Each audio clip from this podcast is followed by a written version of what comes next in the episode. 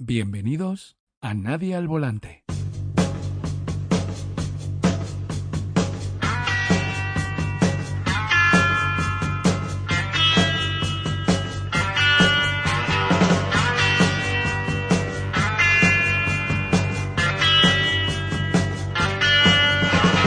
Hola amigos y amigas, bienvenidos a Radio Nadie al Volante. Hoy vamos a hablar de poesía, de poesía alrededor de la ciudad de Londres, de autores que o bien desarrollaron parte de su obra en ella o nacieron en esa urbe que ha marcado gran parte de los últimos cinco siglos de la historia de la humanidad.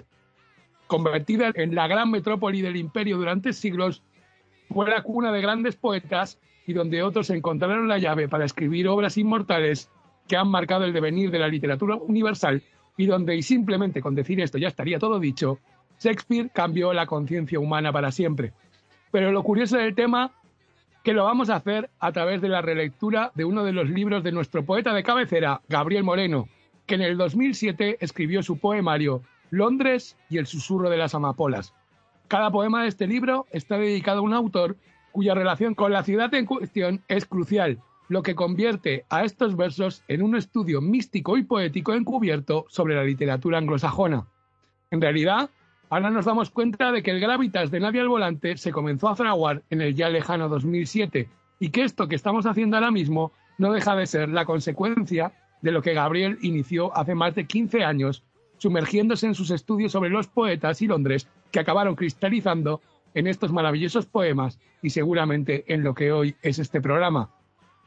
Nos adentramos en la ciudad marcada por la era victoriana, la tragedia y las sombras de la revolución industrial, las calles teñidas por la sangre de Jack el Destripador, los teatros abarrotados esperando la última proeza del bardo infinito y las leyendas sobre reyes y reinas, caballeros y bellacos, amores imposibles y sus terribles consecuencias para descubrir que Londres es una nueva Roma que nos marca y nos sugestiona hasta límites que somos incapaces de comprender ahora mismo y que el devenir de la historia tal vez nos aclare. Hoy hablamos de Londres y el susurro de las amapolas.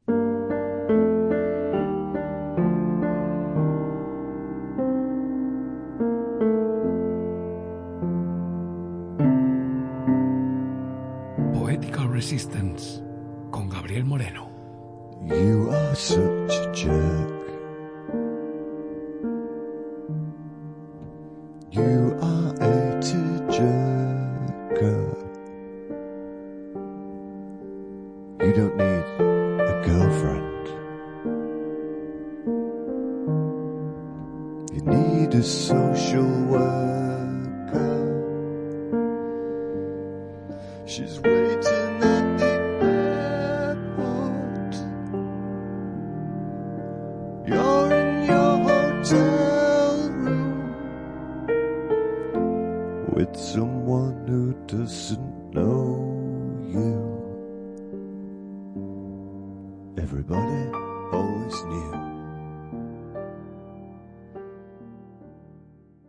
Ciudad de Londres corre estrepitosamente hacia un futuro de máquinas y de comercio.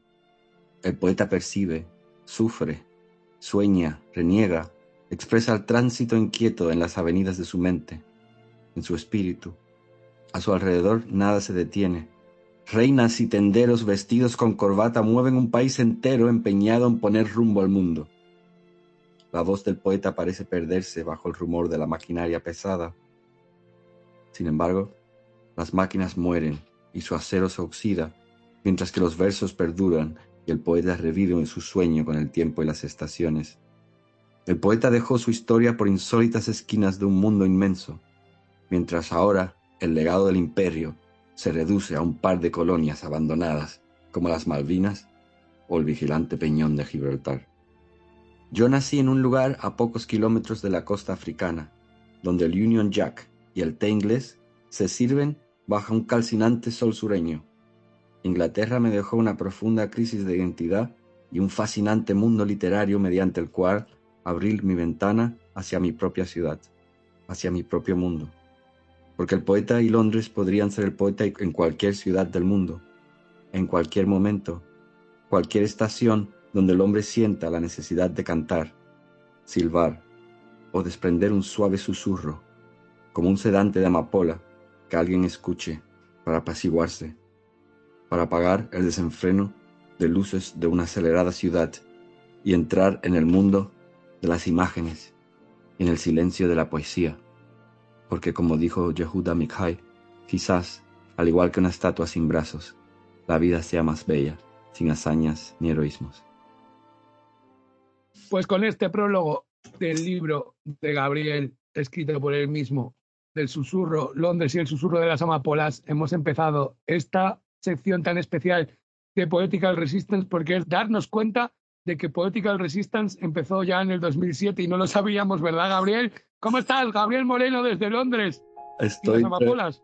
tremulando, tremulando como una amapola a punto de caerse.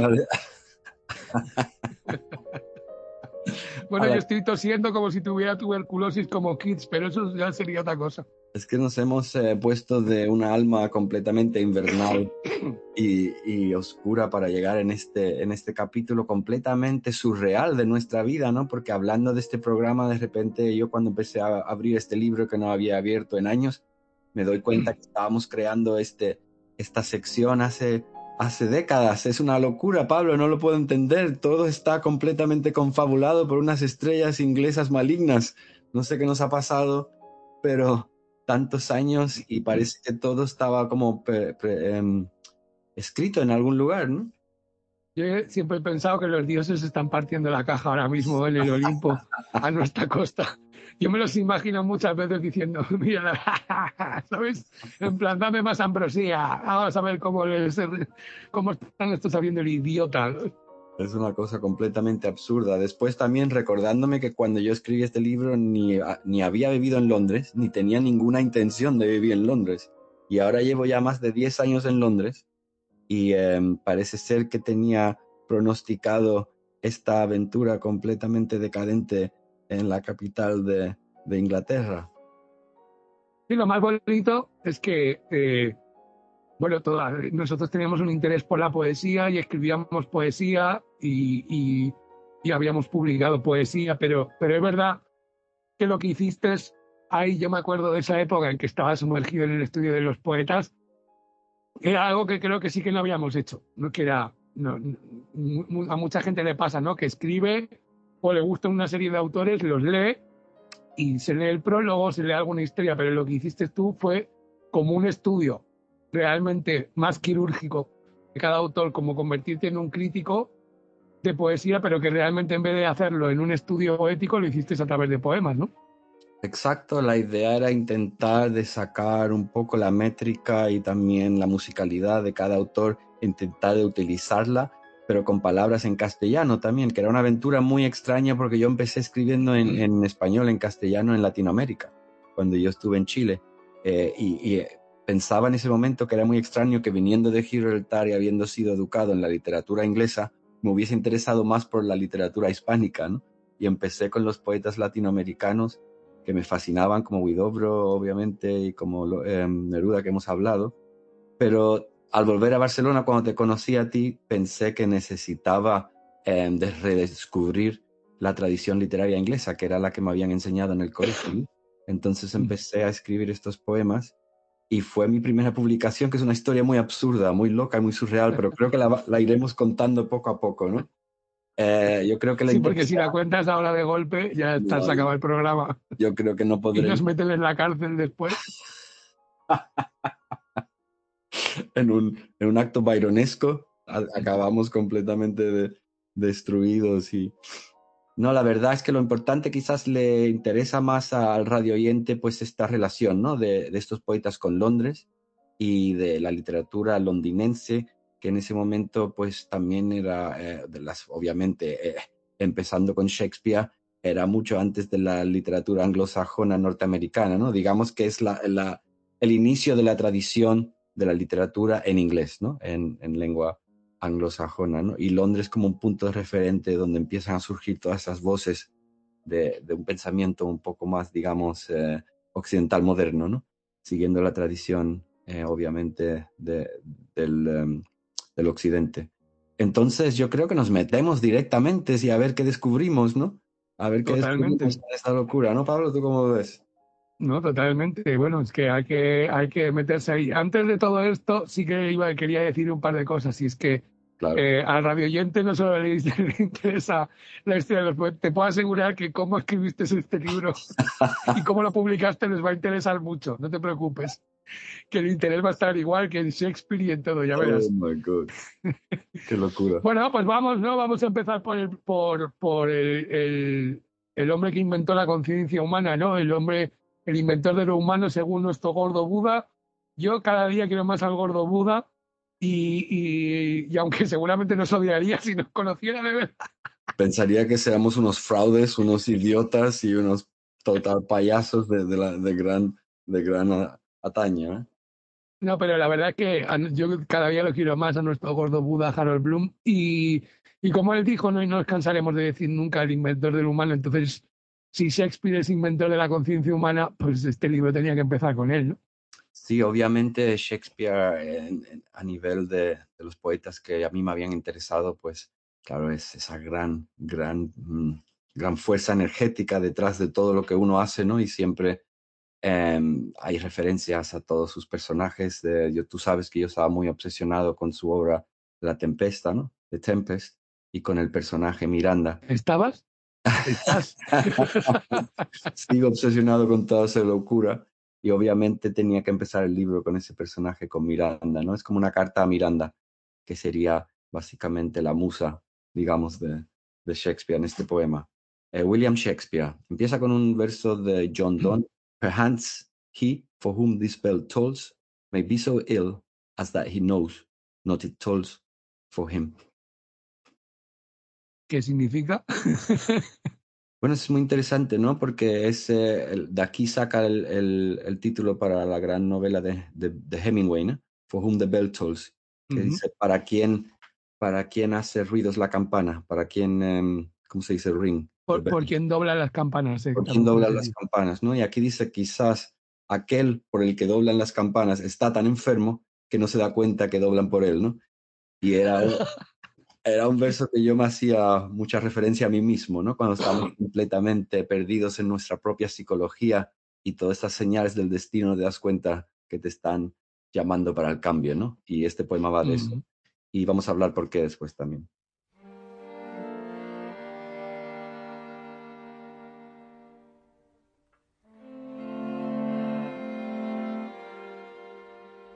Perdonadme, Miranda, el príncipe indecoro en mí me nubla la razón.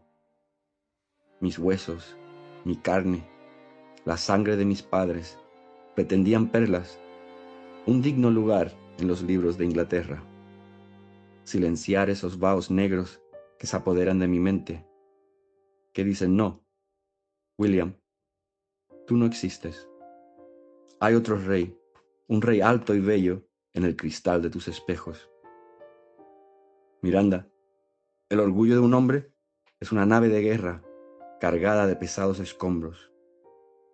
Yo oía campanas de alarma, pero no tenía oídos ni ojos, solo piedras, frías piedras. Me amenazaba Henry, Antonio, Laertes con sus corsarios vikingos. El temor de sus ejércitos carcomía mis flácidas entrañas. Sucumbí.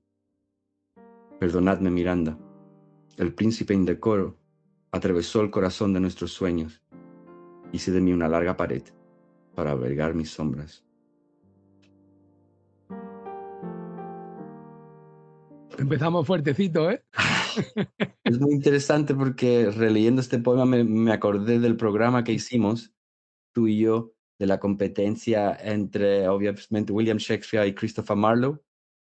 Y me di cuenta que al leer este al escribir este poema estaba obsesionado con eso, con los personajes contemporáneos que intentan de sacar una voz eh, particular en las generaciones y tienen ese miedo de no ser no ser nadie importante. Lo más curioso es que Shakespeare en su, en su vida nunca tuvo una fama eh, mundial o más allá de lo que tenían sus contemporáneos, ¿no? Se consideraba, a él se consideraba en el siglo XVI, se consideraba que era básicamente un, eh, un escritor más, ¿no? De los muchos que, que estaban escribiendo obras de teatro en el periodo elizabetiano. Y como ya hablamos en, la, en el despropósito de la rivalidad, Christopher Marlowe se consideraba un personaje más importante, ¿no? En, en, en el mundo, digamos, eh, literal, y, que no había un mundo literario, pero el mundo cultural de ese momento, ¿no? Ese poema yo estaba muy obsesionado con esa idea de, Shakespeare en vida, ¿no? Eh, más que en Shakespeare en muerte, porque el Shakespeare en muerte él nunca lo vivió. Eh, la otra cosa que me interesaba mucho era su relación con Anne Hathaway, su esposa que se casó, que tenía ocho años más que él, ¿no? Que se casó a los 18 años en Stratford upon Avon. Eso fue en el año 1500. Em, 70 y algo, sí, 1570 y algo. Y entonces básicamente se dice, se dijo durante mucho tiempo que Anne Hathaway se habían casado por interés económico, ¿no? Porque los padres habían pagado la licencia del matrimonio. Y em, se dijo que obviamente él tenía un resentimiento contra su esposa. De hecho, Shakespeare vivió en Londres la mayoría de su vida, aunque no nació en Londres, nació y se casó en Stratford upon Avon que yo estuve aquí eh, ahí ese verano, este verano, de hecho está como a una hora y media de Londres. Y es un sitio un poco, eh, digamos, como decían los chilenos, muy fome, con poca magia, poca particularidad. Y Shakespeare lo que necesitaba era la ciudad, ¿no? Por su trabajo, él era actor y, y obviamente eh, escribía obras de teatro, pero se ganaba la vida al principio como actor y necesitaba la capital. Tantas cosas se me han venido a la mente, es como la idea del, del artista que va a la capital siempre para buscar la fama, para buscar la gloria. Eh, eh, también la tensión entre tu vida familiar y la vida de la ciudad, la bohemia, la noche, las atracciones. Se sabe que Shakespeare obviamente tuvo relaciones con otras mujeres, que incluso se, se, piensa con otros hombres. Y todo, todos estos temas a mí me venían en mente al escribir este poema y al escribir quizás una carta de perdón, ¿no? De Shakespeare, una carta de apología de Shakespeare hacia su mujer y también hacia nosotros, ¿no? Porque al final eh, eh, la fama que adquirió el tan grande, tan bestial, que se cargó a tantos poetas y a tantas personas que ya no pudieron vivir a la imagen mundial que tuvo Shakespeare, también no sabemos si quizás fuera lo que él deseaba, ¿no, Pablo? Totalmente. Bueno, es que siempre hemos hablado, bueno, como dices, eh, que, que bella sería la vida sin, sin esa búsqueda de, del éxito, ¿no? Y yo creo que Shakespeare ni siquiera era, era consciente de eso, ¿no? De, de, esa búsqueda. Él escribía las obras en principio simplemente para ganarse la vida. Era, era un sustento y, y sí que creo que, que detrás de todo eso, obviamente, ¿qué, ¿qué, pasaría por la cabeza de Shakespeare para escribir Hamlet? No me lo puedo, no, no, me, no me cabe en la cabeza que un actor eh, que vivía en ese Londres fuera capaz de, crear esa conciencia humana. Pues, no me extraña que personajes como Derek Jacobi, el gran actor shakespeariano, ah, muy conocido por la gente por, por la obra de Yo Claudio, que se adaptó como serie en la BBC de la obra de Robert Graves, eh, crea que no lo pudo escribir Shakespeare, porque, porque no tenía la formación a priori para, para, para escribir todo eso, ¿no? Pero realmente lo que le pasó por la cabeza es que me supera. No, no lo puedo ni pensar, me da, me da angustia. Pensar cómo alguien que vivía así pudo llegar a, a esos límites de la conciencia humana. Pero respecto a lo que dices, sí que creo que Shakespeare no escribía buscando la posteridad. No creo que estuviera en esa, que ese fuera su negocio y fuera su juego. Él escribió lo mejor que creía posible eh, pero no creo que estuviera que fuera ni medianamente consciente de lo que, de lo que hizo. Bueno, como Kafka, ¿no? Un poco también que, que él escribía y escribía y escribía y, que, y quería quemar su obra antes de morirse, quería que la quemaran. No creo que pensara que eso iba a ser algo que iba a cambiar el devenir de la humanidad, ¿no? Lo que sí tienes toda la razón, pero lo que sí creo es que la rivalidad le ayudó, porque al tener tantas mentes tan, tan espectacularmente Em, importantes en ese momento de la historia, en ese momento de, de, una ciudad particular. Ahí estaban aglomerados los, los, em, los escritores más importantes, los dramaturgos más importantes del momento, ¿no? Y tener todas las personas en el mismo sitio, pues instigaba obviamente a Shakespeare a intentar ser mejor escritor, a ser mejor dramaturgo y a estudiar más. Y bueno, yo creo básicamente, tú sabes que aquí tenemos como una religión absolutamente panteísta y absurda, surreal, en Radio Nadie al Volante y dentro de esta religión yo creo que el cosmos tocaba a Shakespeare de alguna manera.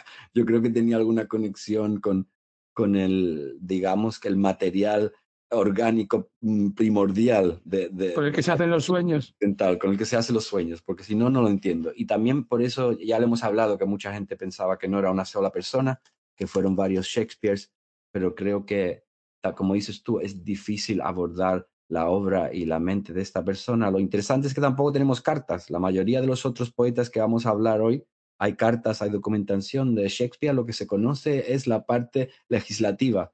Se conocen solo deudas se conocen solo transacciones económicas. Me parece increíble que este hombre que básicamente crea un microcosmo literario universal para todos los siguientes 600 años de, de historia, se conozcan solo las partes domésticas de su vida, ¿no?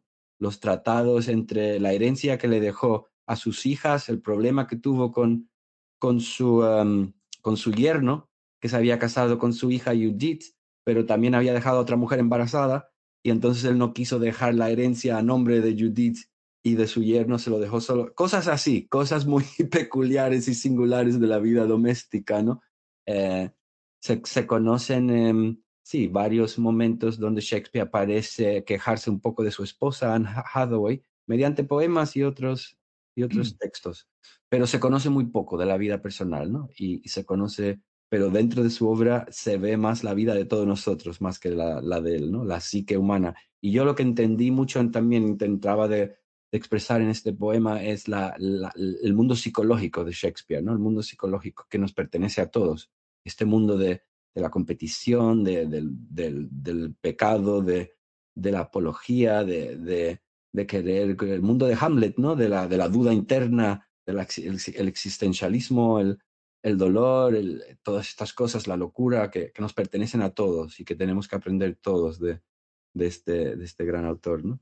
Bueno, es que al final es lo que estamos hablando. Bueno, siempre hablamos la misma mierda, pero para eso estamos también. en otros lados también hablan siempre la misma mierda y son muy pesados. Pues nosotros aquí estamos siempre hablando lo mismo, pero es que es verdad. O sea, eh, también, ¿qué vamos a decir? es como el otro día que yo no quería hablar ni de Lorca, ¿no? Porque es que ya no quiero ni hablar.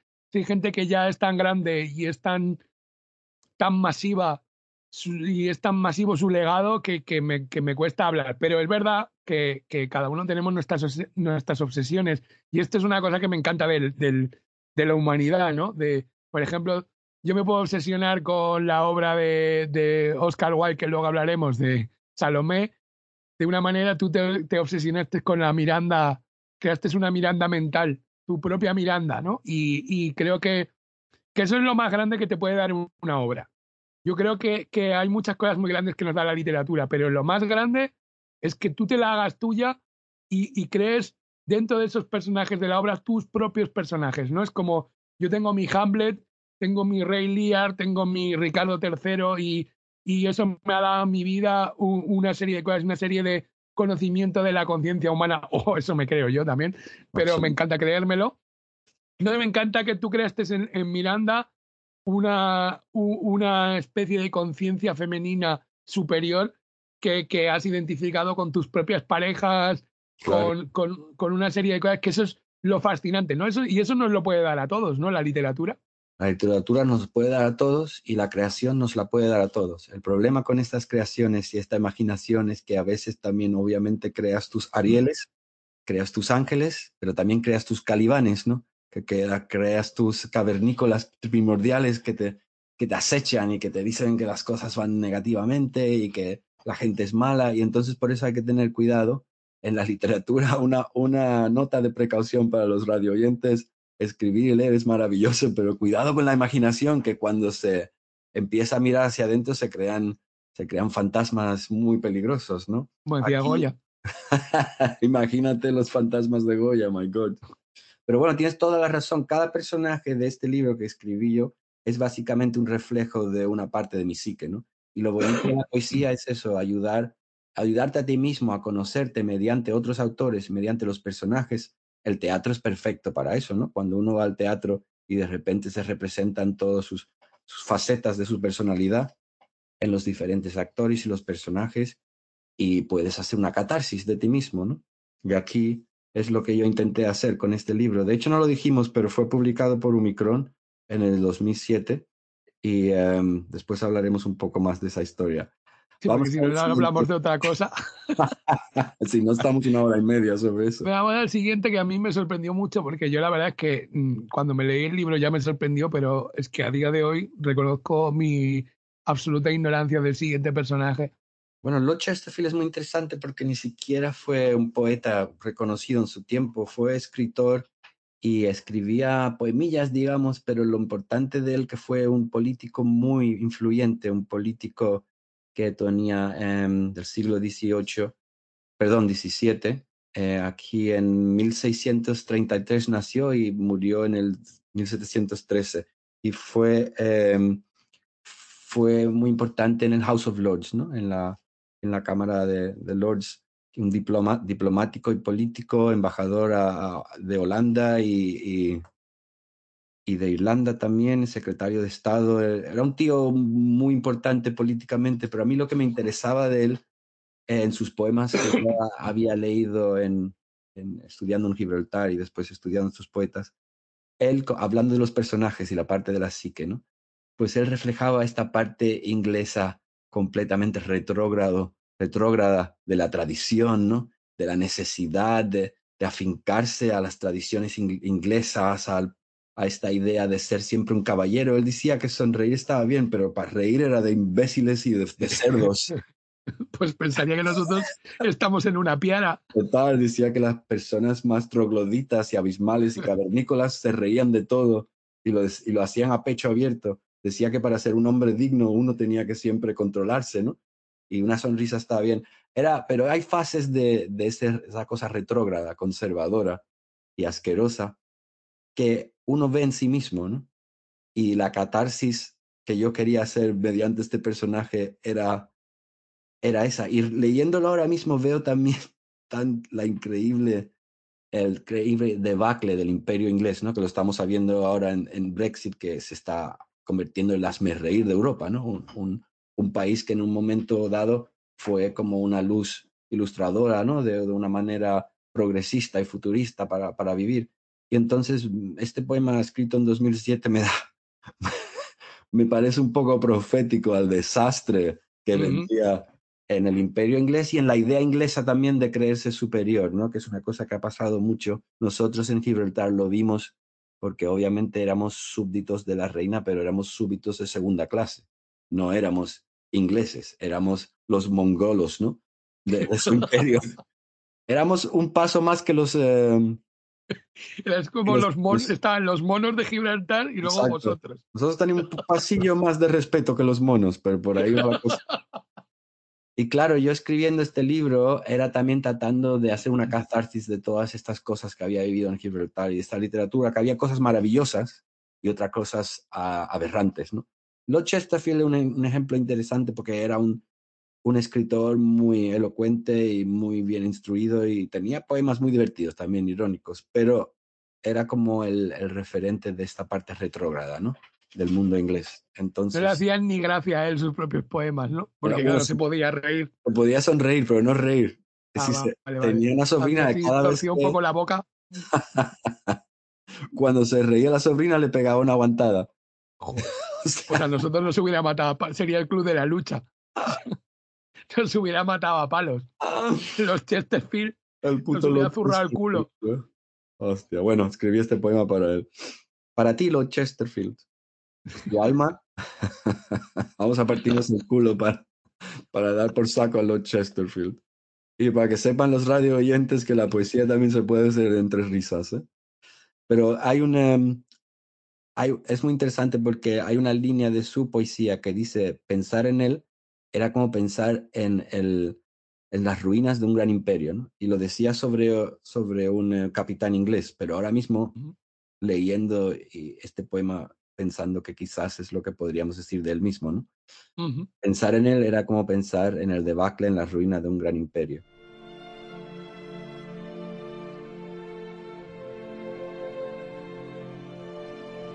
Su alma sufría la humedad como las vigas que levantaron su casa. La reina Ana había muerto y ahora solo quedaba enterrar el país en el fardel de los mercantes. Lord Chesterfield se colocó sus guantes blancos, retocó su impecable pelambrera y partió. Buscaba en esa ciudad verdulera una digna señora de finas costumbres. Como al vino, solo el tiempo nos distingue.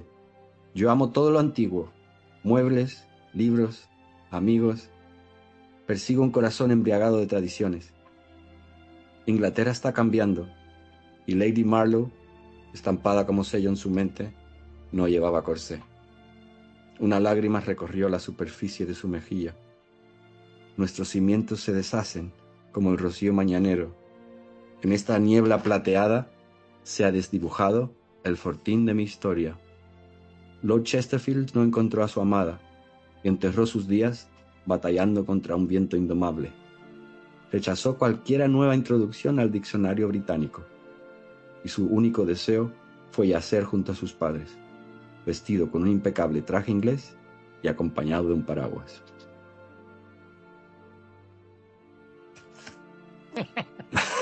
Pues yo me parto el culo. Lo siento, los Chesterfield. Pero es que a mí me hace mucha gracia. Pero lo, que me hace más gracia es que a veces me siento un poco Lord Chesterfield. Retrógrado perdido, pensando, bueno, es que antes, claro, las ideales y las, las cosas. Y claro, uno tiene que saber que también eh, hay mucho, hay mucho que, que salvar del pasado, pero también con- convertirse siempre en, en el conservador de esas cosas no, no es siempre la mejor opción, ¿no, Pablo? Totalmente. Bueno, yo, yo ya sabes que a veces soy como Clint Eastwood, pero hay cosas que, sabes que hay que conservar y otras que mejor vamos a tirar para adelante, ¿no? Porque si no, vaya coñazo de vida. Vaya, vaya coñazo, El- Chesterfield. Sí. Mira, los Chesterfield, la verdad es que podemos pasar al siguiente. El pobre. Pero, Pobre de los Chesterfield. Ojalá vamos a poner en el, eh, en el Facebook o en Instagram un- una foto de, de Lord Chesterfield, porque es completamente el paradigma del, del soso inglés, es increíble. Total. Bueno, y vamos a leer el, el siguiente poema, es de es un caso opuesto, ¿no? Eh, un poeta eh, llamado Thomas Gray, que básicamente eh, uno de los más importantes del siglo XVIII junto a, a Pope, Alexander Pope. Lo que pasa que este pe- personaje era un personaje completamente radio nadie al volante, como lo que nos gusta a nosotros. Un desgraciado de la vida, donde todo lo que le pasa son totalmente eh, escándalos y desastres y pérdidas y, y como si tuviera una estrella en tuerta, ¿no? En su, en su destino. Thomas Gray.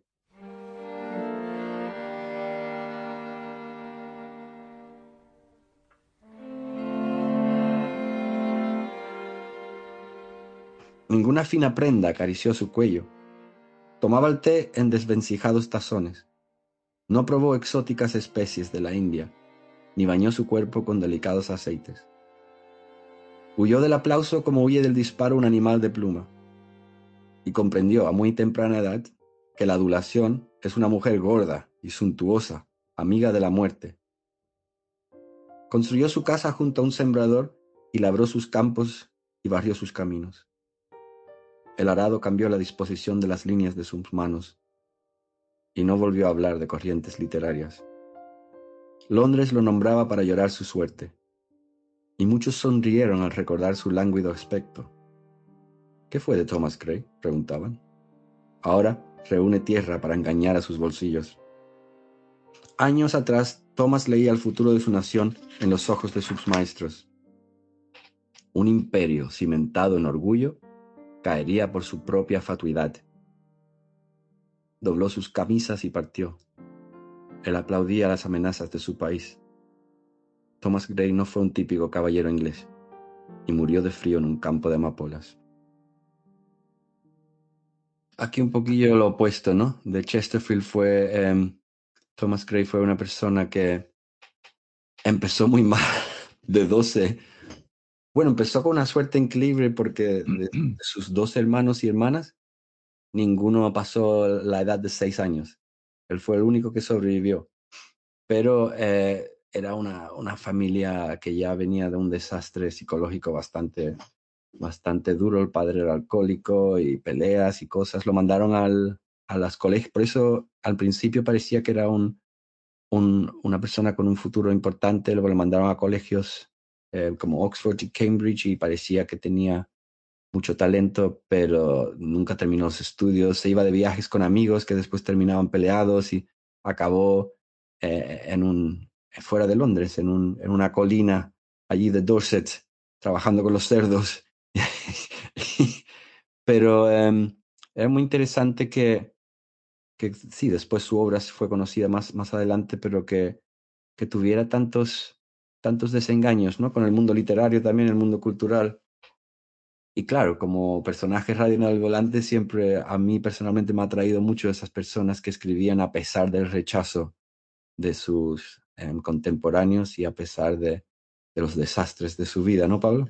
Bueno, es que alguien, cualquiera de los miembros del grupo que se hacían llamar los poetas de cementerio, está en Nadie al volante con, vamos, con letras mayúsculas. Está claro. Bueno, yo creo que, que tú le ves en, en los dibujos sobre Thomas Gray y ya ves que es un personaje de Radio Nadie al volante. Y, y bueno, es primero porque representa el prerromanticismo que obviamente luego marcaría a todos los poetas de los que aquí sí que hemos hablado muchas veces, pero es ese grupo de poetas ¿no? que habla de, de los cementerios, de la melancolía, de, de imágenes, ¿no, Gabriel? Que luego marcarían al resto de la generación que vendría después, ¿no?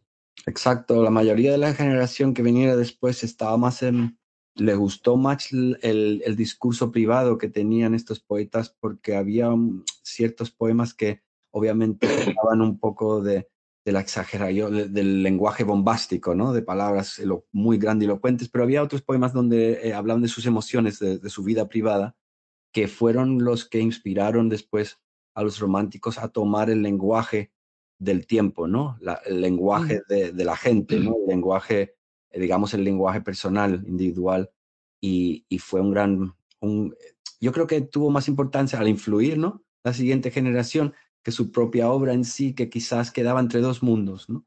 Quedaba un poco um, estancada entre estas corrientes.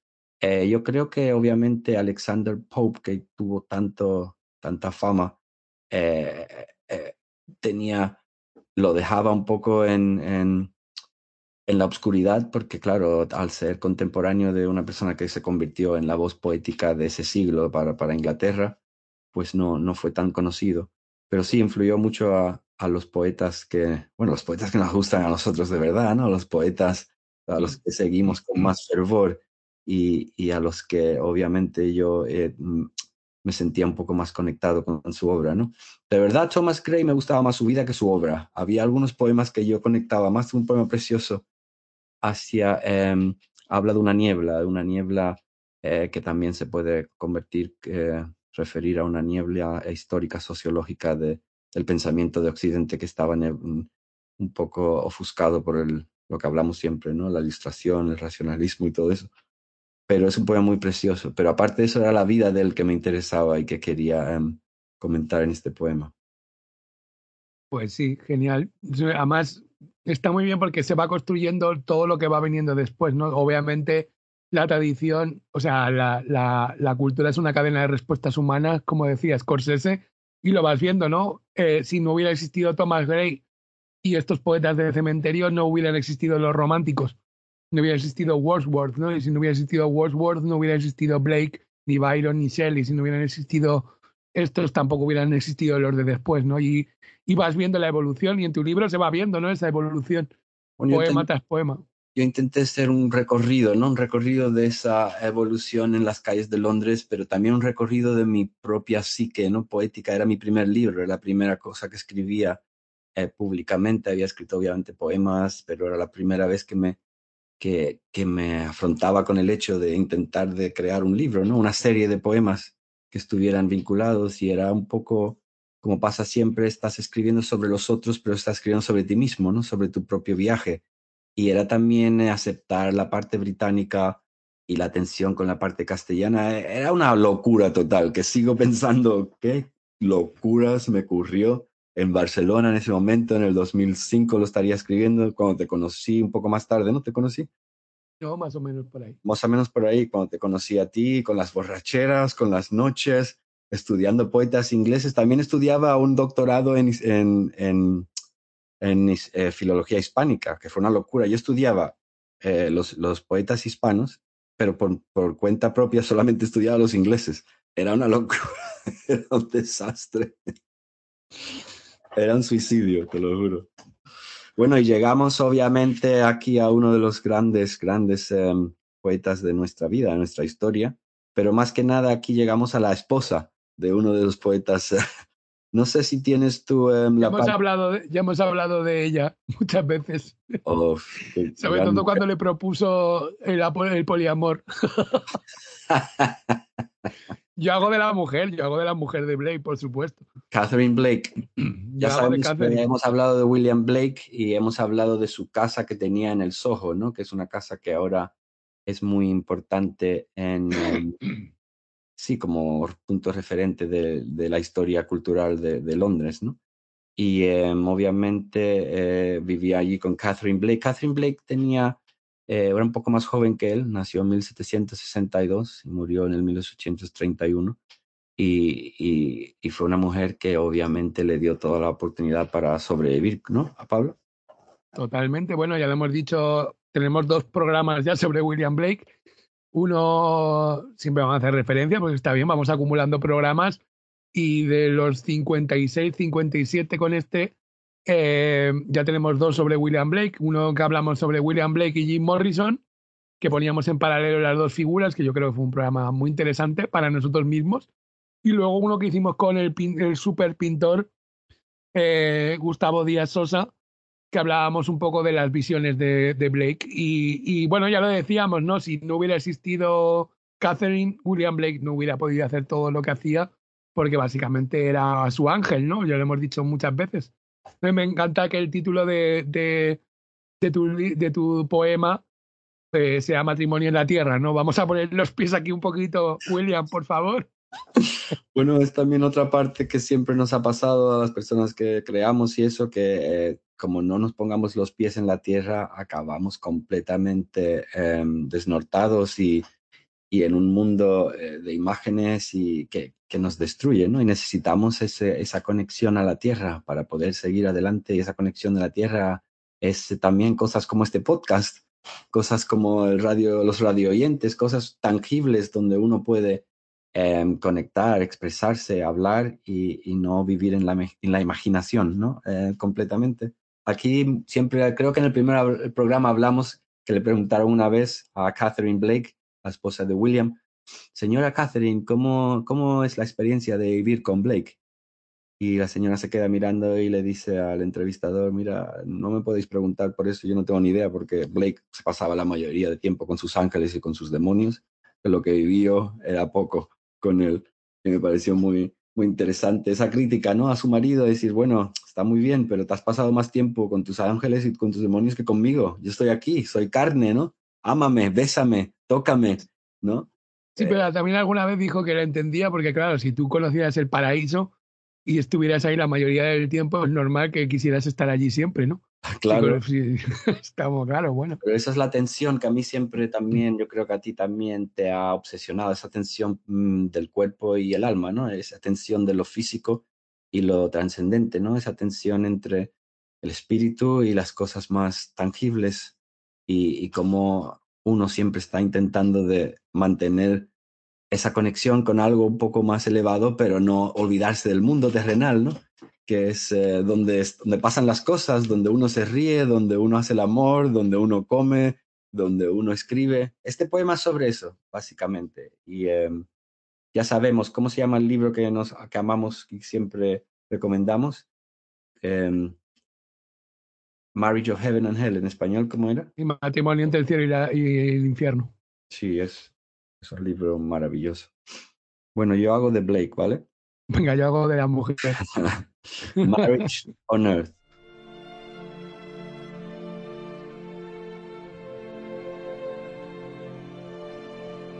Everything possible to be lived is an image of the truth. Londres se desploma sobre mis hombros. No puedo sola con su fardo de sótanos y puentes. Los cimientos que levantamos aquí los hundieron los ingleses. He who desires but acts not breeds pestilence. La humedad polvorienta que emana mi carne carcome las paredes de esta casa. Un ángel azul con espada de frío acampa en tu cama. Mofa mis muslos blancos con su filo de hielo. Expect poison from the standing water. El amor que nos prometimos es el musgo amarillo en el fondo de este vaso. Una línea en el vidrio sostiene nuestro recuerdo. El diablo no nos visita. Nadie estremece nuestros cuerpos con cargas eléctricas. One thought feels immensity. Los ángeles rasgan sus alas para amar como los hombres. Dios se cansó de la inmensidad de sus pensamientos. Busca pareja entre las flores pequeñas. He whose face gives no light shall never become a star. La muerte no entiende de proezas. Su sombra perenne borrará tu historia. Los hombres volverán al bullicio de los burdeles. Energy is eternal delight. Abrázame. El universo que añoras se escurre por las rendijas de mis manos. Respira. Aquí. Ahora. El mundo es nuestra única ventana. Ven. Mi piel esconde el motor de las tinieblas. Esos proverbios del infierno, ¿no? Que están ahí. Exacto. Todas esos, um, esas partes en inglés son eh, versos de los proverbios del infierno, de este gran libro de, del matrimonio del cielo y del infierno. Y veis, básicamente eh, a mí me parecía muy interesante que en este momento de la historia literaria también había esta batalla, esta misma batalla que estaba teniendo Catherine con William, estaba, era existente en el mundo literario, el mundo poético, ¿no? el mundo de, la escritura, porque habían escritores que querían querían seguir en la tradición, querían seguir en la métrica, querían seguir en, en, lo académico, en lo intelectual, y estos nuevos escritores que empezaban a decir, dejaros de sondeces, dejaros de técnicas, necesitamos poesía para la humanidad. Acordémonos que estaba el momento de la Revolución Francesa, estaba el momento de unos cambios políticos y sociales bestiales, y la poesía tradicional no tenía ningún sentido ni espacio en esos momentos históricos, ¿no? Y había una batalla, una batalla que obviamente estaban ganando los tradicionalistas, porque tenían más contactos, tenían Mm. más... eh, había Las instituciones de su parte, sí. las instituciones de su parte, tenían el dinero también, pero habían poetas como William Blake que lo amamos tanto porque él se hizo su propia vida, ¿no? Él no vivió las instituciones, eh, era aprendiz de, eh, de litógrafo y era una, una persona que era un pintor, un artista y que necesitaba em, estampar su verdad en cualquier manera posible, ¿no? Y sin, em, sin conformarse con ninguna tendencia, sin, con ninguna academia y, sin- y con ningún momento, eh, digamos, eh, de, de, ¿cómo se dice?, de ismos, ¿no? Que, que pasaron después. Y entonces, em, sí, fue un momento muy importante en, en el proceso histórico. Yo puse a Blake antes de William Wordsworth, aunque William Wordsworth, obviamente las baladas líricas se convirtieron em, famosas antes que Blake y fueron em, más, digamos, más leídas, pero William Blake es más mayor y, y- y nació antes, ¿no? Pero em, ¿tú cómo sentiste a William Blake, Pablo? Bueno, que es también uno de los personajes de los que hemos hablado muchas veces y que es lo que, lo que siempre hemos dicho de él, ¿no? Que él no escribía poesía por escribir un, un poema, ni él estaba creando una nueva religión. Es lo que dices tú, era un revolucionario, un, un anarquista, pero no como lo entendemos ahora, con to- porque a todo le damos un sentido político. Era un anarquista en el sentido de que, de que él no creía en lo que estaba eh, pasando ni en la religión, no en la religión, eh, en la religión como institución. Él era un místico, él era un profeta, y entonces como profeta se tenía que expresar y lo expresó con la poesía, ¿no? Entonces lo que estamos viendo es como la creación de una religión por parte de un profeta o de una parte de una religión, no de ese conocimiento, de esa tradición eh, sapiencial que lleva a la humanidad durante siglos y siglos y siglos, por no decir milenios, y, y que, y que él simplemente es como un, un receptor y lo saca a través de la poesía. Entonces la, la experiencia de escribir, de, de leer a William Blake, no es como leer a cualquier poeta, es leer a un, a un profeta. Entonces, lo, lo curioso es lo que dices tú. Encima, creando una nueva, una nueva manera de escribir poesía. No es que un, un loco delirando que está soltando sus, sus, sus proverbios. Es, un, es realmente un poeta exquisito, eh, con una capacidad métrica y, y, y- y de fonética absolutamente bestial, ¿no? Como en el poema del tigre, ¿no? Donde, donde coincide todo lo bueno de la poesía a nivel formal, pero a la vez lo que hay detrás a nivel eh, emocional, a nivel de, de, tradición sapiencial, no está todo ahí. Entonces, para mí es el poeta completo, es, no me puedo, eh, seguramente con Shelley son los dos poetas con los que yo eh, comulgo ideológicamente más, ¿no? Sin, sin querer haber, ellos haber dejado nada ideológico, ¿no? Pero es como yo, como no tengo una ideología, eh, no me quiero formar parte de ningunismo, pues supongo que es como yo soy como Groucho Marx, que no formaría parte de un club que admitiera gente como él, ¿no? Entonces, creo, creo que ellos son de ese club, ¿no? Y por eso me gustan, porque están dando alas a la humanidad con una nueva conciencia, con una manera de entender y que creo que es lo que deberíamos hacer todos, ¿no? Crear nuestra propia mitología y que esa mitología no sea nada más que un canal para los demás, ¿no? Y creo que Blake era el ejemplo máximo de eso, ¿no? Total. Ah, hemos leído Taiga en este programa ya, ¿no? Varias veces. Sí. sí pues no lo vamos a leer otra vez. bueno, lee en inglés.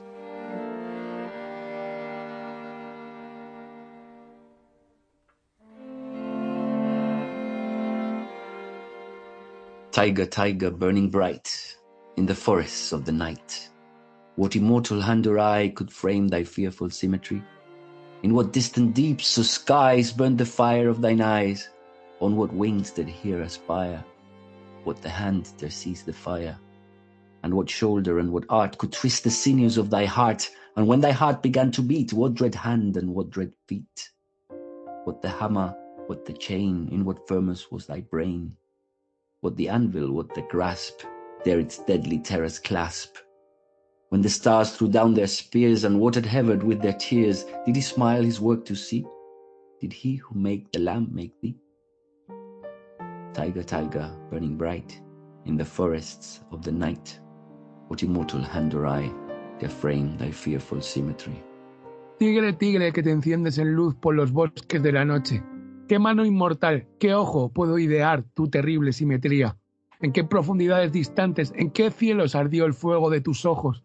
¿Con qué alas osó elevarse? ¿Qué mano osó tomar ese fuego? ¿Y qué hombro y qué arte pudo tejer la nervadura de tu corazón? Y al comenzar los latidos de tu corazón, qué mano terrible, qué terribles pies, qué martillo, qué cadena, en qué horno se templó tu cerebro, en qué yunque, qué tremendas garras osaron sus mortales terrores dominar. Cuando las estrellas arrojaron sus lanzas y bañaron los cielos con sus lágrimas, sonrió al ver su obra.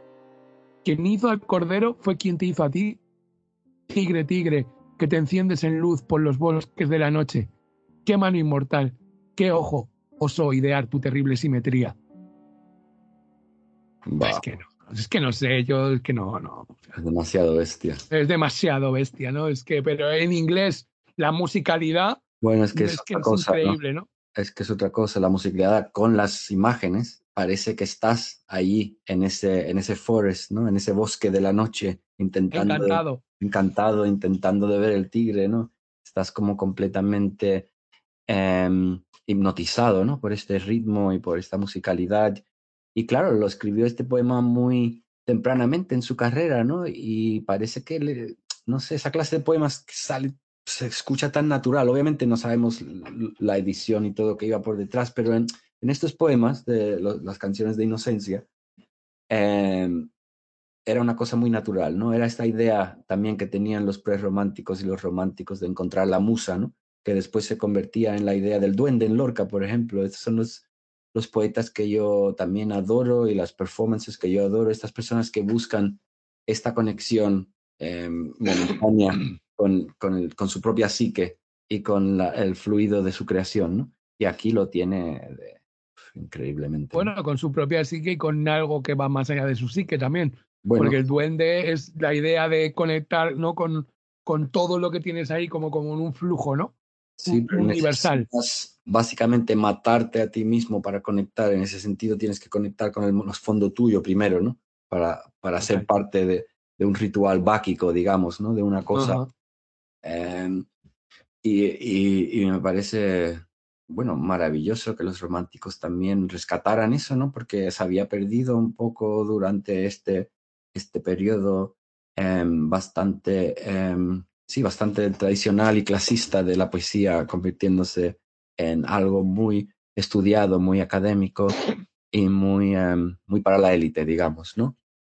Pues sí, hablando del mismo tema, seguimos con la historia fantástica de William Wordsworth y Simon Coleridge, que se considera básicamente el principio del romanticismo con este libro maravilloso, Lyrical Ballads. No, pero si aquí no nos gusta el romanticismo. No, no, no. no. Vamos en contra, en contra. ahí no nos gusta nada el romanticismo. Y nos No. gusta repetirnos, ¿no? No, nada, nada.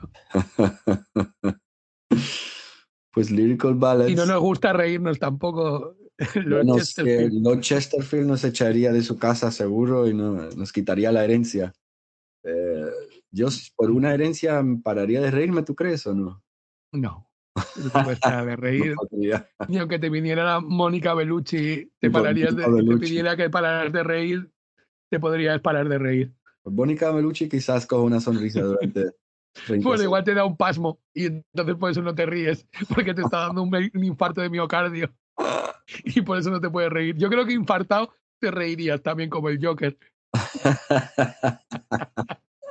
Pero la- tu sonrisa es la que infecta más, ¿eh? Es como si fuera como una guerra nuclear, tu sonrisa. Cuando empieza, acaba con todas las posibilidades de quedarse serio de todo el mundo. Yo siempre decía, cuando te, cuando te ríes tú, es como un campo de amapolas en Italia, en Umbria, que empieza a florecer. Ojalá estuviera ahora mismo en un campo de amapolas en Umbria. Mira lo que te digo.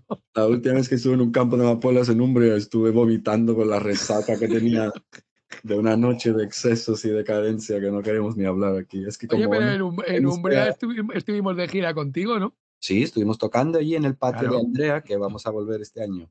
Bueno, perdón, radio oyentes, no tiene nada que ver con lo que estamos hablando. Bueno, bueno, sí que tiene, sí que tiene. Bueno, estamos hablando, de hecho, de dos personajes que cambian la Por eso. historia en una montaña. En una montaña, aquí en, em, en, en Dorset. Yo en el poema había puesto Devon porque Devon era en la montaña donde había estado yo y donde conocía Mm. yo, eh, digamos, el amor con eh, varias personas. Pero el, la historia... Pero varias personas a la vez o... Bueno, aquí no hablemos de poligamía y cosas raras que si no nos echan. de- Básicamente, eh, el la montaña en Dorset, donde se conocieron el gran poeta William Wordsworth con Simon Coleridge. William Wordsworth tenía un pequeño cottage allí con su hermana, que, Un eh, cottage, ¿no? Tenía... ¿cómo se llama un cottage?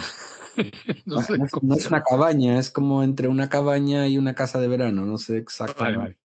Sí, Y, eh, un- aquí sería un bungalow, ¿no? un bungalow, una cosa así. Un bungalow, en este caso. Bungalow, ¿no? Exacto. Pues de este poema lo interesante es que se conoce Simon Coleridge y William Wordsworth eh, con eh, la, hermana de Wordsworth que se llamaba Dorothy. Dorothy y Simon Coleridge hicieron unas migas increíbles y, y crearon un triángulo no sexual, pero yo me lo inventé sexual porque era más divertido. Pero era un, triángulo artístico, intelectual que cambió la vida de, todos esos, tres miembros. También cambió la dirección de la poesía eh, inglesa del siglo XVIII. Porque es poco lo que uno lee cuando lee la historia de eh, Lorca, de Dalí, la hermana de Dalí, en Cadaqués, esos tres en esa playa, hablando, creando, eh, hablando sobre el surrealismo, hablando sobre sus vidas, sobre el arte. Pues este, este momento fue muy importante y decida- decidieron de crear un libro juntos, que es una cosa que yo como artista me parece un, un, eh, un, un reto y un, y un éxito conseguirlo bastante bestial, ¿no, Pablo? Escribir con alguien, con otro poeta, digamos, otro escritor, un libro de poemas, ¿te parece algo fácil a ti? Bueno, no, pero me parece que ahora tenemos una sorpresa que podemos anunciar ya, ahora que dices esto también. Ahora, Ah. break, break, o sea, p- paren todo, extra, extra, extra. Eh, vamos a empezar a publicar aquí el libro que tenemos conjunto de Vivir es para idiotas. Vamos a hacerlo, eso sí, para mecenas, ¿eh? porque claro, o sea, si no nadie, nadie, Sí, eso es arte, eso hay que pagarlo. tío. El libro nuestro Vivir es para idiotas, hay que pagarlo. Y entonces vamos a leer cada carta, pues es una novela epistolar donde, donde dos amigos no, no, es, no tiene nada que ver con nuestra vida, ¿eh? Son dos amigos que despotrican del mundo sobre esto y no tiene nada que ver sobre nuestra vida. No está basado en hechos reales por ningún lado. Real para nada. No hay referencias a exparejas, familiares o amigos o compañeros de grupo. Ni nada, ni bares. Es todo inventado. No- nosotros ni bebemos, ni fumamos, ni, ni, ni siquiera, ni siquiera fornicamos. Somos, somos pequeños eunucos preocupados solo por la poesía y por nuestros oyentes y por, por llevar arte al mundo. O sea que nada de lo que se dice en esas cartas. somos hikikomoris en realidad. Nada de lo que se dice en esas cartas tiene que ver con la realidad. Pero si queréis, se va a publicar a, a esta semana se van a abrir cada capítulo, o sea, dos cartas cada esto, y bueno, pues estará para nuestros mecenas. Y bueno, pues con la curiosidad de vivir español. Así que, referente a lo que dices, volviendo otra vez al programa, se acaba el extra extra. eh, sí que creo que es curioso, la verdad, escribir con alguien, porque, y más un libro de poesía, ¿no? Imagínate el mismo, que coincida la métrica, ¿no? El estilo, que cada verso con el siguiente, ¿no? Tenga cada, cada párrafo tenga su, su espacio, ¿no? Con, con una voz distinta. Claro, y también en un momento tan particular de las vidas de cada uno, ¿no? Fue un libro que salió en 1988 y que básicamente, eh, un poco antes de la Revolución Francesa, y que cambió toda la dirección del mundo literario. Muchos de los críticos lo odiaron, ¿no? Porque era un libro que quería hablar con un lenguaje de la de la tierra, ¿no? Un lenguaje de- del momento, un lenguaje histórico de las personas. Obviamente no era como hablaba la gente, pero comparado lo que estaban escribiendo los poetas con un lenguaje exageradamente floreado del siglo XVI, pues sí, su poesía era más contemporánea, digamos, y intentaban de encontrar la métrica tradicional, porque tenían métrica contada, pero con lenguaje eh, contemporáneo, ¿no? lenguaje más moderno y, escribieron un prólogo, pero el prólogo lo escribieron en la segunda edición del libro, que era el manifiesto de la nueva poesía del siglo XVIII de Inglaterra, que fue básicamente lo que utilizó los románticos para crear una estética completamente eh, innovadora y revolucionaria de la poesía inglesa. Y este libro lo escribieron en una montaña allí con la gran Dorothy y Shelley, sorry, y Coleridge y Wordsworth, muy eh, vinculados psicológicamente, ¿no? Yo, eh, obviamente, en este poema eh, también inserté la parte sexual porque uno intenta No. de... ¿Por qué? Si tú eres un eunuco. no, es que uno tiene que incorporar su psique enferma en lo que hace. y aquí sale toda la enfermedad mía y la fantasía también de, este, de esta unión, ¿no? Entre ellos, que, que cambió el, el momento. Ojalá en en vivir para idiotas hubiera habido un tercer elemento, ¿no? bueno, lo hubo, pero estaba fragmentado en 120 mil pedazos. lo que pasó que también esta época era la época de Brokeback Mountain, así que salió este, este poema. que se llama Love Over Devon.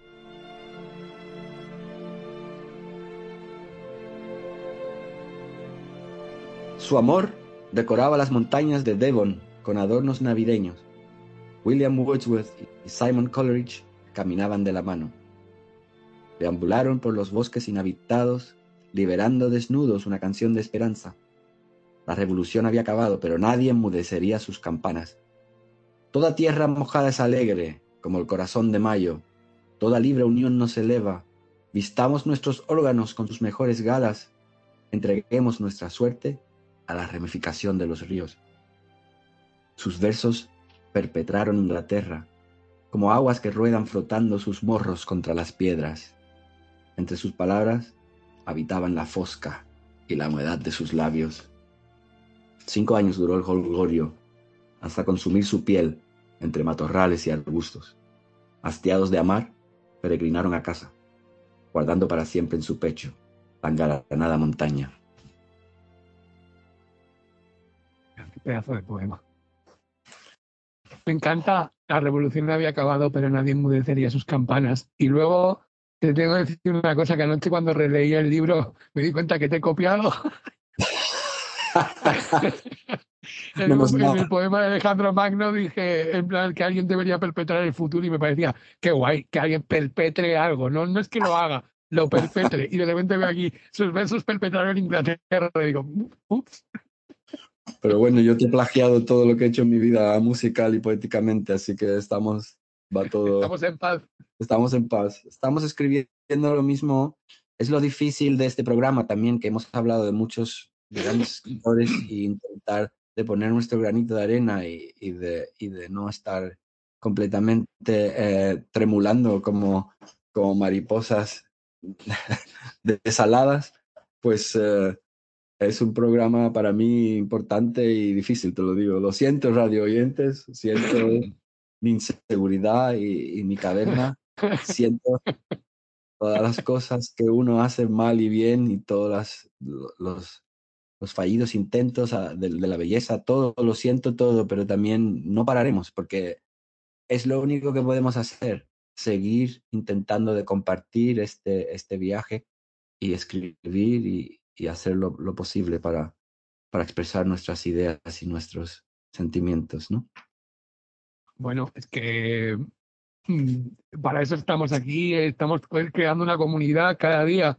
Sois más la gente que nos escribís, eh, mostrando el cariño y lo que significa este programa para, para vosotros, pues imagina para cuando leemos vuestros comentarios, estar aquí hablando desde nuestra montaña, desde, bueno, también cogiditos de la mano y estar escribiendo vuestros, vuestros, estar leyendo vuestros mensajes, pues es una cosa que realmente ves que, que la gente no somos idiotas, o sea, nos tratan como idiotas, pero la gente quiere despertar, queremos despertar de este mal sueño que ha sido el capitalismo salvaje de los últimos dos siglos y de la locura de, de, de, de no ser na- de, acabar con la conciencia humana y de lo que significa el espíritu humano, ¿no? Y, y William Wordsworth eh, fue el, el gran inventor de la poesía romántica, ¿no? De la subjetividad del poeta.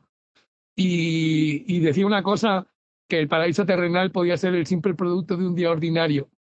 ¿no? Sí. Y eso es lo que es un verso que creo que nos puede servir para todos, ¿no? Es que es eso. Nosotros lo hemos dicho muchas veces. Ya no lo decimos nosotros, como decía el gran Andrés Montes, que, que, que la vida podía ser maravillosa, que es así, ¿no? Y, y en, y en y le- el legado de Wordsworth, pues está en Shelley, en Keats, en Tennyson, son todos poetas wordsworthianos, ¿no? Absolutamente. y bueno, me encanta que el gordo Buda decía que, que lo mejor de su obra es escribir una década y que el resto de su obra es lamentable.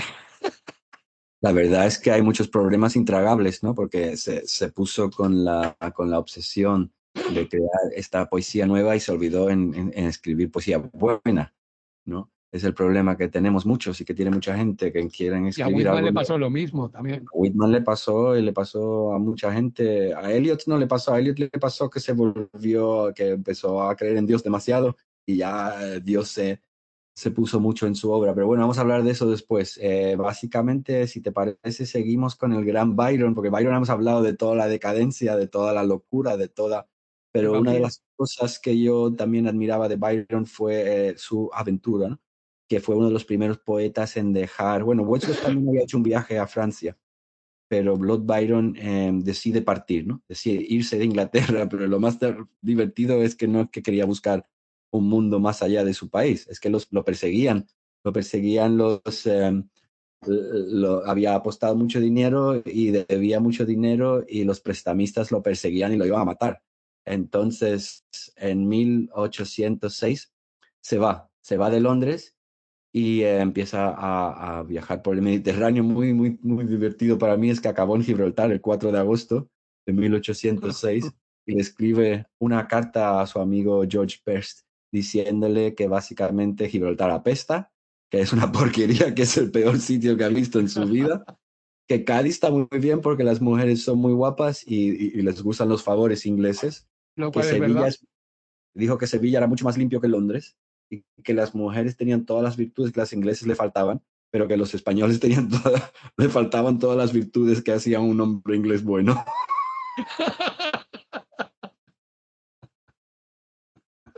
Hostia, la está clavando. las cartas, pero lo de Gibraltar, las cartas a la madre que decía que, que era el, el agujero más oscuro de todo el Mediterráneo, me parece divertidísimo. Además, porque en ese tiempo Gibraltar solamente tenía soldados ingleses. Entonces él decía que los ingleses eran muy guapos y muy, muy tranquilos en, Inglaterra, pero los ingleses que salían eran unos trogloditas. Después de tres, 200 años, todo el mundo empieza a decir igual. Los ingleses que se van a Benidorm y se van a las Islas Canarias y a Ibiza son una manada de, digamos, de, de trogloditas, eh, perros y... Pero los ingleses en Inglaterra no están tan mal. Bueno, digamos lo que digamos, Byron eh, viajó. De hecho, murió fuera de, de, de, Londres. Otra cosa interesante, este libro sobre la gente que vivió en Londres. Byron nació en Londres, pero solo vivió cuatro años en Londres. Mm. Eh, pero no fueron, los, no fueron los primeros cuatro años de su vida. Eh, volvió, se fue a Aberdeen, en, en Escocia, donde es nuestro gran amigo Adam Beatty. Le mandamos un saludo. Él, se fue a, a, la ciudad del Chichi y después volvió eh, vivió un, unos años en Londres donde causó unos estragos que, que completamente destruyeron su reputación en Londres. Claro, el, aquí te das cuenta que el tiempo es relativo porque los cuatro años de Byron...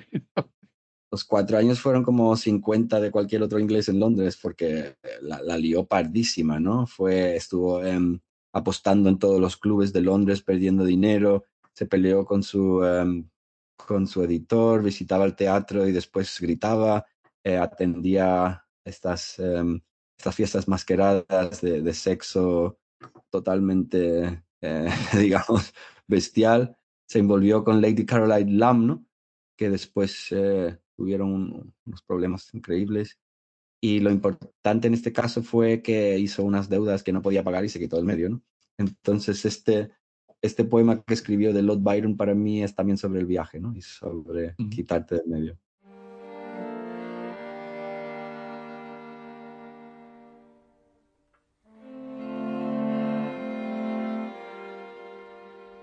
Lord Byron. Pienso partir, os lo prometo que pienso partir. Vuestro amor de juventud agarrota mis ganglios, como una indeseada corbata. Surcaré el viejo continente con mi pata de palo. Sembraré viñas y plantas de tabaco. Mi cosecha serán los hombres y las mujeres libres. Forjaré un imperio que sea fugaz como el placer e interminable como el deseo. No respetaré ninguna costumbre. Donaré mi cuerpo al exceso y mi mente al delirio. Pronunciaré solo palabras de insumisión, y mis versos serán bellos, pero inexpugnables. Habitaré en un lugar con el solo propósito de cambiarlo. No pagaré impuestos a ningún rey, ni me hará jurar ninguna república. Escogeré mi gobierno entre esclavos y vagabundos, y les haré prometer amar la libertad más que a ellos mismos. Regalaré flores y camisas bordadas a todo aquel que me acompañe. No haré distinción de clase ni raza pero todo aquel que no cante se quedará atrás. Solo mares y ríos me infundirán respeto. Volveré cabalgando sus corrientes sobre una galera blanca. El día de mi muerte una edad entera se vestirá de luto. Colgarán rosas y lazos negros de sus balcones. Escribirán mi nombre en las paredes de los portales. Entonces yo, George Gordon James Byron, desapareceré para siempre, depositando las cenizas de mi historia en las arcas de la poesía.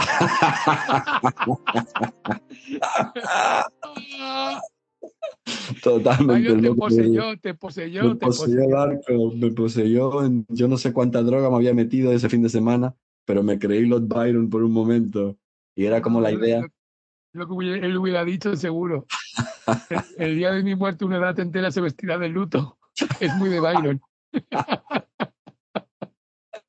pero es el sumum del ego del poeta, ¿no? El sumum de, de, la delusión, del autoengaño, pero también de la verdad, porque es lo que pasó. A Lord Byron también lo, lo acusaban de todo, obviamente de indecente, de, de, cómico, no le hacían caso a su poesía, pero el que, el que siguió en la, en la historia no fueron los poetas del momento, ¿no?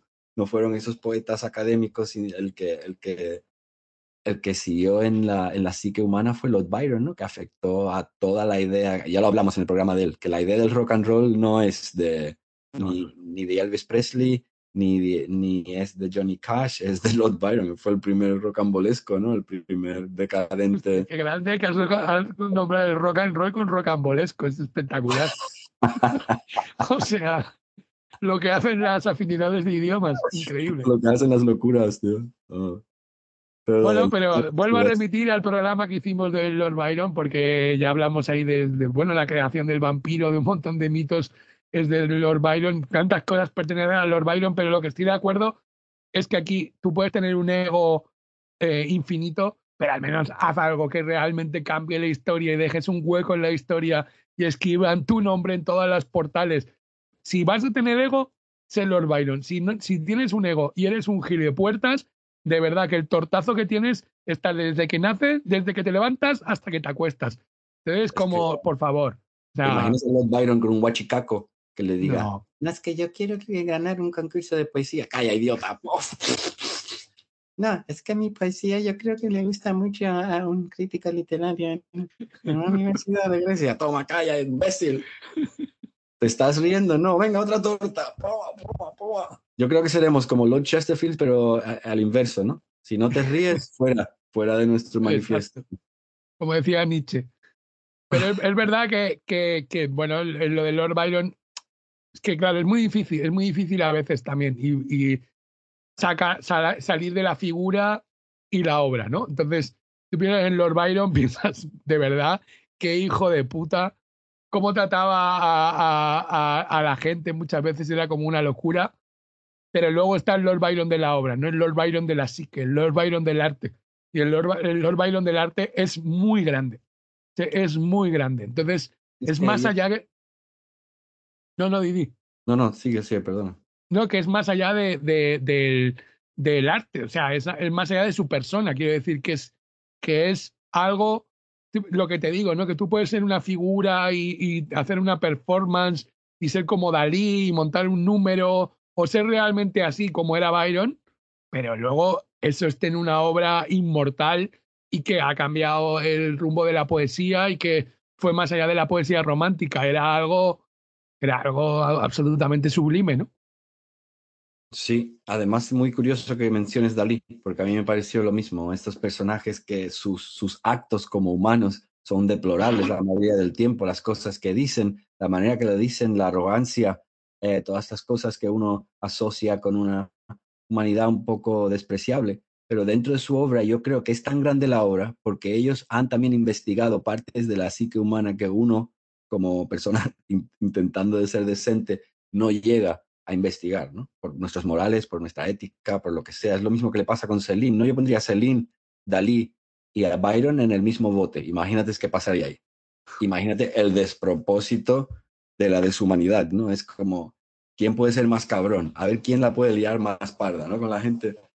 Y, y, y- pero su obra está ahí. Es decir, eh, también eh, su dedicación fue a su obra y la parte de, de su carácter, pues también fue un- una investigación más. Y además que, bueno, también hay gente que son gilipuertas de nacimiento, eso no se le puede quitar a nadie. Pero si vas a ser un gilipuertas, escribe algo como Blood Byron o, o intenta de, de hacer una pintura como Dalí o escribe una novela como Celine. Si no puedes, bueno, no, inténtalo. Totalmente. Bueno, yo creo que podemos seguir eh, y ir a por el siguiente, ¿no? Que es el gran, gran, gran. Cada día me gusta Este te más. A ti, porque yo sé que este es la persona que más identifico con tu carácter, con tu manera de ser, con tus pensamientos. Y si hubieras nacido en, el- en la época de Shelley, yo creo que tú serías el Shelley de la historia. ¿no? Bueno, pues, Cagándola sí, igual que Shelly también, también te lo digo. Seguramente acabarías ahogado en un, en un mar de, de Italia, pero entre Shelley y Keats te dedicaría yo esta a ti. Total. Y, y el poema em, empieza con un verso de su, em, de, de su poesía que dice, Hypocrisy and custom make their minds, the fanes of many a worship now outworn. They dare not devise good for man's estate, and yet they know that they do not dare. Es un poco como el verso de Whom the Bell Tolls, ¿no? Que, que dice que ellos no, no, nunca van a atreverse a, a crear ningún bien para el estado del, del, del humano, pero nunca sabrán que no, van a- que no intentarán crear eso, ¿no? Es como decir, bueno, las, las personas que, que más mal están haciendo son las que creen que están haciendo el más bien, ¿no? Y, y, y él fue un defensor siempre, ¿no? Del humanismo, un defensor del, del, eh, del underdog, que se le dice, un defensor de los desfallecidos, de los, más desafortunadas, ¿no? En una época también donde no era tan fácil ser liberal, ¿no? Y mucho bueno. Para Pablo Upton, dedicado. Percy by Shelley.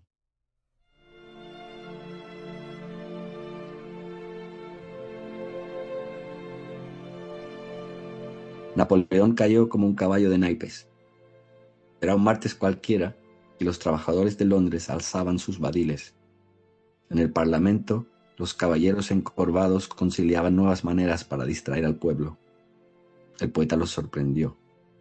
Prometeo había sido liberado. A ellos, ¿quién les liberaría del titán de la industria? Quiero ser como un buzón postal, uno inglés, rojo, con una tapa negra y repleto de protestas. Quiero responder a todos los teléfonos, entrar en esas cabinas rojas como máquinas del tiempo y avisar al niño al otro lado de la línea. Esto no mejora, compañero. Los tiranos siguen dibujando imperios con el meollo de nuestros huesos. El corazón de Percy Bysshe Shelley se alejó de su tierra lentamente, como una balsa. Los déspotas de su país llevaban corbata y no los podía distinguir. Which side are you on, boys? Which side are you on? Hastiado de hombres injustos, Shelley murió por despecho. Un viento del oeste transportó sus cenizas desde el Mediterráneo a las paredes blancas de Westminster. Desde ahí continúa hoy su, su guerra particular contra los impecables trajes del primer ministro.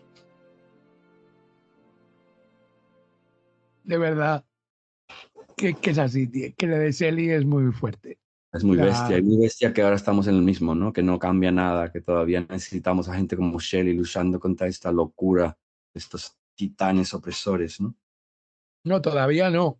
Ahora es cuando necesitamos más que nunca a William Blake y a Percy Shelley, a los dos. A William Blake por una nueva mitología, una nueva religión que coloque a Dios y a un nuevo Cristo y un nuevo Buda en otro lugar donde le han puesto las instituciones de los hombres y necesitamos a Shelley como el, ideólogo.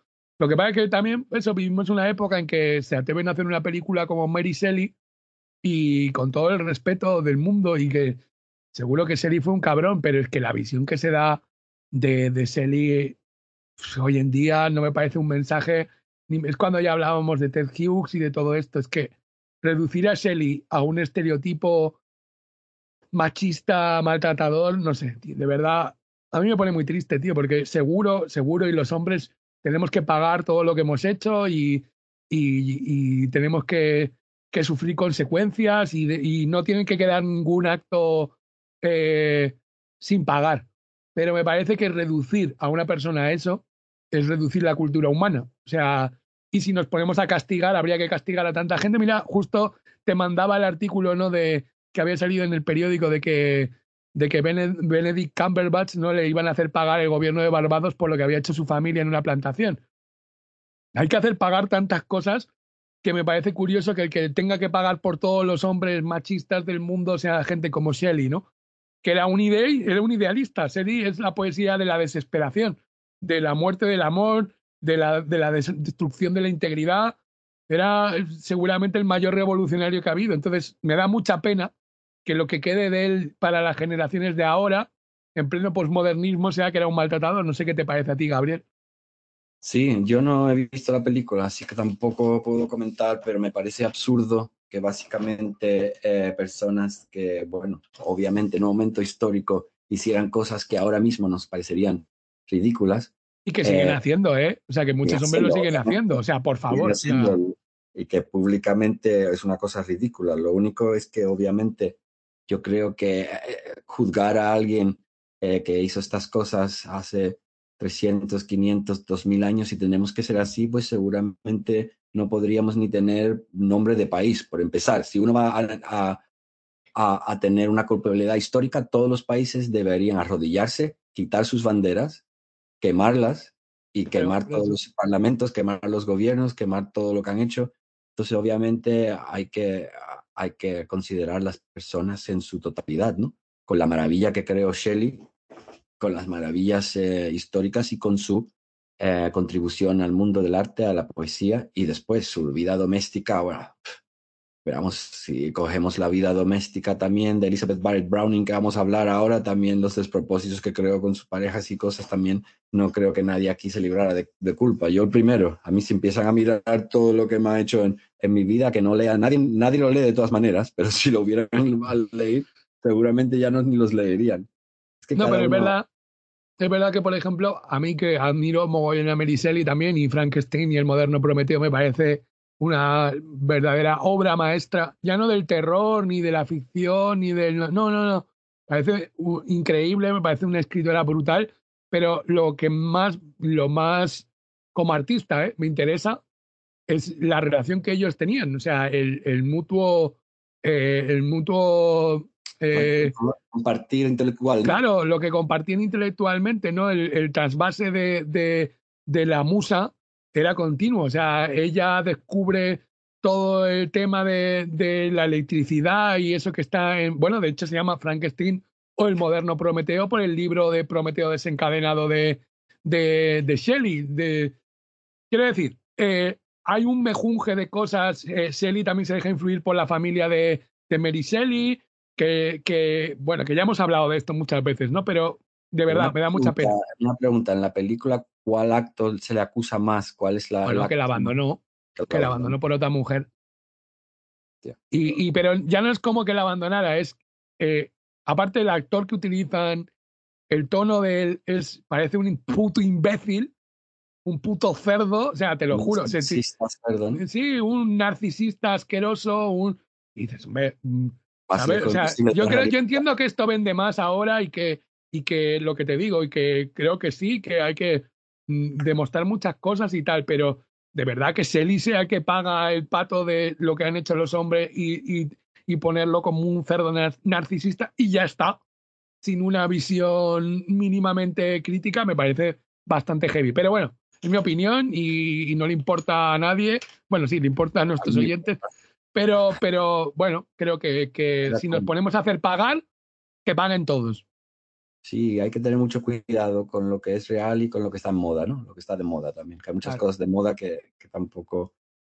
Eh, después, em, sí, eh, te contaré una anécdota de un amigo que no le daban dinero para el arte, entonces decidió convertirse en, bueno, sí, solo legalmente no binario y después cogió un montón de becas, ganó algunos premios de poesía. El problema es que después le gustó un poquillo demasiado lo de no binario y ya se quedó que no sabía ni lo que era. Tocaba un miembro por aquí, otro miembro por allá, se ponía vestidos, no se ponía. Y estuvo feliz, la verdad es que feliz por él. Pero lo interesante es que no empezara lo del non binario porque tenía deseos de experimentar con su identidad, ¿no? Es que no le daban becas artísticas. Es que aparte luego de una cosa, es que investigando la historia como hemos hecho aquí en el programa, no se salva nadie. Ningún Te va. personaje público se salva de una puta mierda. Hay cosas que mucho peores que, que lo que se cuenta. eh, Entonces, si nos ponemos así. Pues que caigan todas las torres, no que caiga Selly, que caiga todo el mundo, ¿no? Es que, claro. El- el- el que parece que se salva es John Keats, pero el pobre porque tampoco tuvo mucho tiempo de liarla demasiado parda. No. Yo Era creo que el pobre sensible. Kids era un alma muy Era pura. muy sensible. Era como Chris Bramley. Así es. Igual ahora se nos está yendo un poquito de las manos, pero no pasa nada. No pasa nada, señores. Volvemos a- al punto. Bueno, una de sus frases más, versos más importantes, ¿no? Que es como el verso de Radio Nadie al volante, que es Beauty is truth and truth beauty. That is all you know on earth and all you need to know, ¿no? Que sería la, la belleza es verdad y e- esa relación verdad-belleza es todo lo que necesitas saber en este mundo y todo lo que se puede conocer en este mundo, ¿no? Y esa relación entre lo bello y lo verdadero. Me parece una cosa que tenemos que recordarnos aquí el otro, ¿no? Sabemos que John Keats fue, mm, me gusta mucho la idea de que fue un doctor, pero él no quería salvar cuerpos, quería salvar almas, ¿no? Y dejó, dejó su, su profesión quirúrgica, maletín. su maletín. Aquí ya se habla de la, la navaja quirúrgica.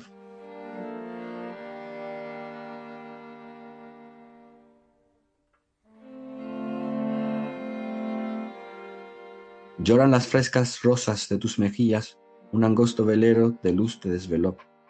Lo dejarías todo, la bata blanca, el bisturí, el manual del buen doctor para hacer sentir.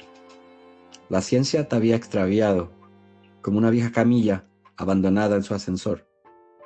Eso no era salvar vidas. La muerte estiraba su paciencia y tú cortabas un brazo o una pierna o un reloj. Esas paredes no son para ti, John. Destaparías el mundo con una mano, como una caja de zapatos. Hincharías tus miembros para hacer sentir una fina tela, una ardilla, una flor. Levanta, John, despliega el lirio en tu frente, libera las telarañas de los marcos de tus ojos. Algo nuevo, cargado de verdad, nacerá de tus delicados dedos quirúrgicos. Yes, sir. Un poco radio del volante también. ¿no? Bueno, es que aparte, Shelley muere ahogado el 8 de julio de 1822 con 29 años, a punto de cumplir, a dos semanas de cumplir 30 años. Keats muere el 23 de febrero de 1821. En 1821, Shelley escribe a Donais, que ya leímos un poema, y nos dejó trémulos durante un par de años. Eh, pero es que en esa Donais realmente, porque ya lo dijimos, que ellos no fueron amigos, cambiaron alguna carta y, y, y sí había admiración mutua, pero yo ya dije que no es que sintiera tanto, era como si fuera su propio epitafio. ¿no? Él, escribió a Donais un poco por Keats, pero también por él, o sea, por el propio Shelley, ¿no? Y, es que se perdieron dos vidas muy grandes, ¿no? Gabriel era, era dos conciencias humanas en un momento de la historia que escribieron los versos que escribieron Keats y Shelley, tan diferentes, ¿no? Y a la vez tan cercanas. Bueno, fue un momento en la historia donde estas, digamos, estas estrellas fugaces iluminaron un poco el cielo inglés y, después desaparecieron casi todas juntas, ¿no? Desapareció Byron también eh, más tarde, pero eh, digo que básicamente era un momento histórico que, que acabó con ellos, ¿no? Porque era, era como este eh, desierto florido que pasa en Chile, que pasa solamente una semana en, en cerca del desierto de Atacama, donde todo, un, parte del desierto florece pero florece durante siete, ocho días y después no florece más durante el año, Mm. todo el año. ¿no? Y esto fue el, el momento histórico del, del romanticismo, romanticismo en Inglaterra que nos, nos sigue afectando a todos ahora. ¿no? Eh, es también como la edad del, del Elizabethan Age, es como básicamente como la generación ¿no? del 27. Es un momento histórico donde se confabulan procesos sociológicos, eh, filosóficos, históricos, cósmicos, digamos, si queremos ponerlo así y surge una generación de artistas y de pensadores que son muy importantes para el legado em, histórico de una cultura, ¿no?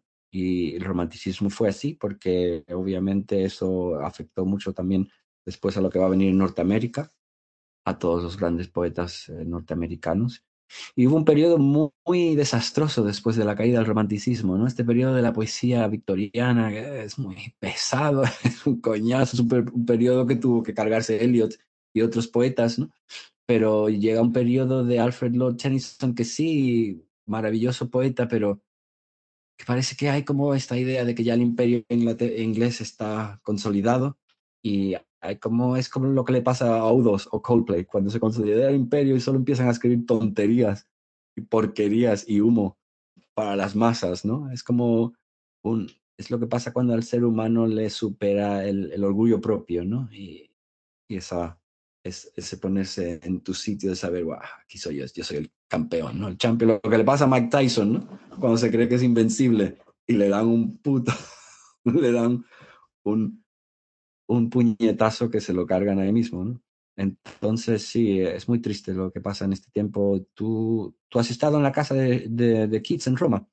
Sí, bueno, en Keats en Roma, no, yo estuve en la casa de Keats en Londres. En O sea, Londres. tú- sí, eh, bueno, yo hoy me he levantado medio tísico porque, porque íbamos a hablar de, de Keats, ¿no? Que seguramente es el, el personaje más trágico de la historia de la literatura, ¿no? Porque es un hombre ultra sensible, fuera de su tiempo. eh, a este no le pueden decir nada. Eh, quien quiera puede ver la película que está muy bien de mm, Jane Campion, que se llama eh, Bright Star, que es un poema de Keats que Keats le escribió a, a esta chica, que cuenta los últimos días de Keats eh, en la tierra, que conoció el amor de, de esta chica, un amor bastante puro, porque en una época donde donde no te casabas si no había una dote. Keats no tenía nada. Keats era absolutamente pobre. Eh, vivía del hospicio de, de, sus amigos y dedicó todo a la poesía, ¿no? Es, es la gran tragedia y el gran héroe, ¿no? Porque es como lo dejo todo pudiendo haberme dedicado a la medicina y eh, la enfermedad la cogió porque tenía ya desde joven, su hermana había muerto también de tuberculosis, la pobreza, las casas húmedas, la mala alimentación, no, eso luego pasa factura, tu, tu organismo se va deteriorando, él lo sabía muy bien, era médico, quiero decir, había, se había formado en eso, entonces eh, siempre me ha llamado mucho la, atención, ¿no? El, el, el, personaje de Kids, y cuando estuve en su casa, tú lo sabes, yo creo que ya lo hemos contado alguna vez aquí, pero yo me acuerdo, estar, además estuve solo, porque la visité a última hora, iba contigo y con Bex, con tu pareja, y me quedé, fui solo porque vosotros ya la habéis visto y tenéis que hacer un recado. Y entonces solo, solo, no había ninguna persona en la casa.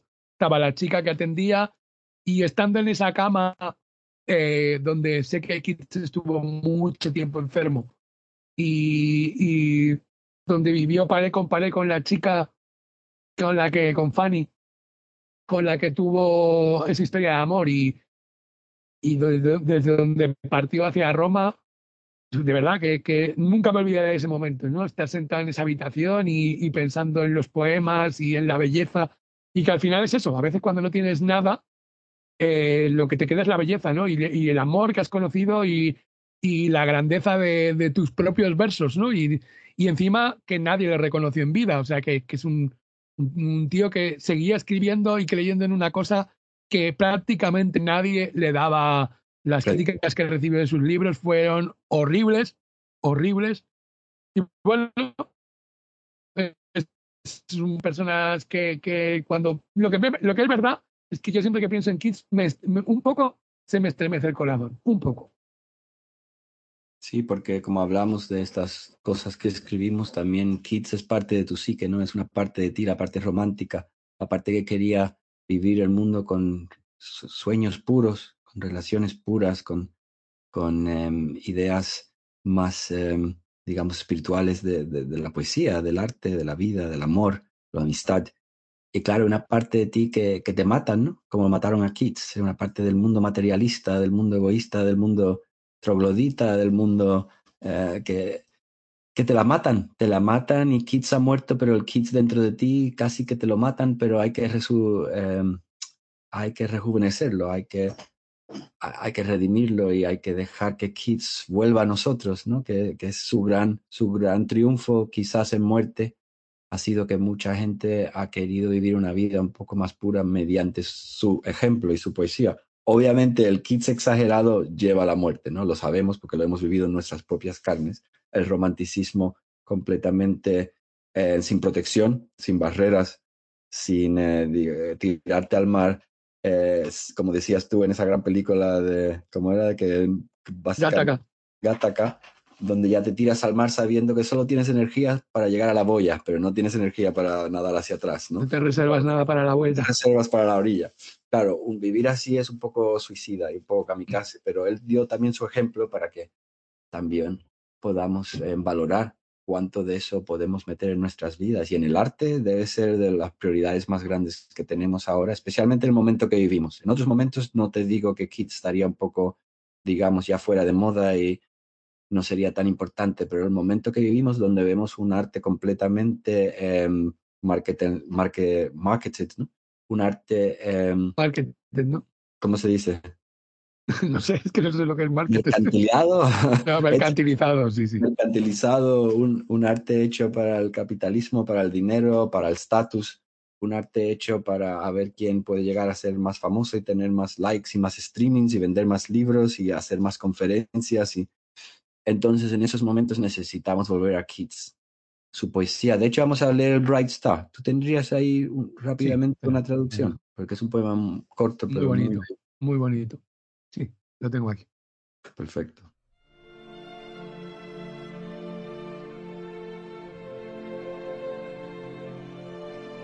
Bright star, would I were steadfast as thou art, not in lone splendor hung aloft the night, and watching with eternal lids apart, like nature's patient, sleepless eremite. The moving waters at their priest-style task of pure ablution run earth's human shores, or gazing on the new soft fallen masks of snow upon the mountains and the moors. No, yet still steadfast, still unchangeable, pillowed upon my fair love's ripening breast, to feel forever its soft fall and swell, awake forever in a sweet unrest, still, still to hear her tender taken breath, and so live ever or else soon to death. Estrella brillante, si fueras constante como tú, no en solitario esplendor colgada de lo alto de la noche y mirando, con eternos párpados abiertos, como de naturaleza paciente, un insomne eremita, las móviles aguas en su religiosa tarea de pura ablución alrededor de tierra de humanas riberas, o de contemplación de la recién suavemente caída máscara de nieve de las montañas y páramos. No, aún todavía constante, todavía inamovible, recostado sobre el maduro corazón de mi bello amor, para sentir para siempre su suave henchirse y caer, despierto por siempre en una dulce inquietud, silencioso, silencioso para escuchar su tierno respirar, y así vivir por siempre, o si no, desvanecerme en la muerte.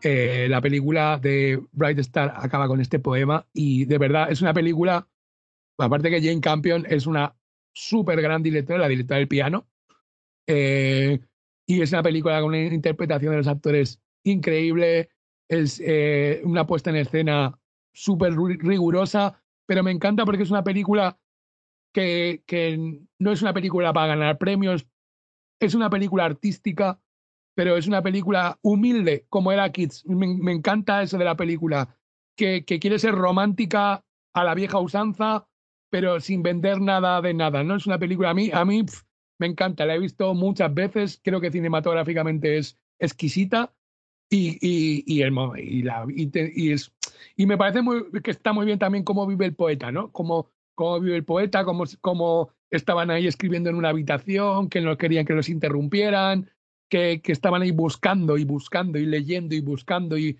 y estaban ahí siempre, ¿no? Y eso eh, creo que la película lo transmite muy bien y, y bueno, hacerte la idea de la tragedia de Kids, también os digo que es una película que veáis el tiempo, que ahora lo podéis ver en Google, poner y a ver si al día siguiente hace soleado. Porque es una película muy triste, muy triste. O sea, muy bonita, pero muy triste. Te deja un cuerpo jotero.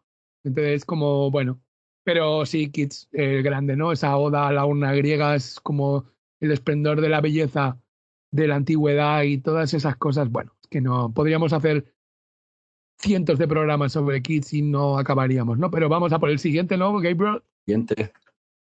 La última cosa que quería decir que Kids es una poesía que se traduce muy bien al castellano, suena muy Sí. fantástica las traducciones. Blake es más difícil, Blake más difícil por las rimas internas y por el para para rima, pero Kids es muy bonito leerlo en castellano. Mm, es verdad. Se lo recomiendo a todo el mundo. Pues mira, el siguiente poeta es Alfred Lord Tennyson, esta época victoriana que decíamos que a mí no me acaba de convencer. Eh, básicamente él estaba obsesionado con el mito de Arturo, esta idea que es muy inglesa, ¿no? Y es las victorias inglesas a mí me apestan mucho, todo este rollo del imperialismo y el rollo de esta, de- de- de- del honor a esta tradición y a estas, eh, todo una basofia increíble. Así que, ¿sabes qué? Voy a pasar del el, el poema. Voy a hacer- Bueno, lo, eh, leemos, lo leemos rápido y seguimos al siguiente. no, yo creo que te- ya te emplazo a que no vamos a hacer solo un programa de esto, eh, tenemos que hacer otro. Hay que. Llevamos dos horas ya. eh, Lo, lo- lo partimos en dos. ¿no? sí. Vale, pues leo Alfred Lord Tennyson.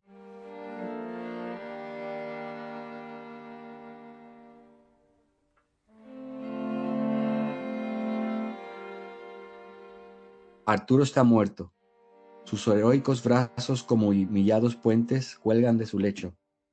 No volverá al mar, acompañado de sirenas.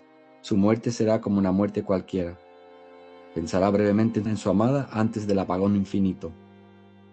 Cuando lo despidan sus nobles, Inglaterra será un enorme manto de rojas y blancas rosas. Las calles retumbarán con tambores y trompetas de guerra, y un reino entero se postrará ante sus pies.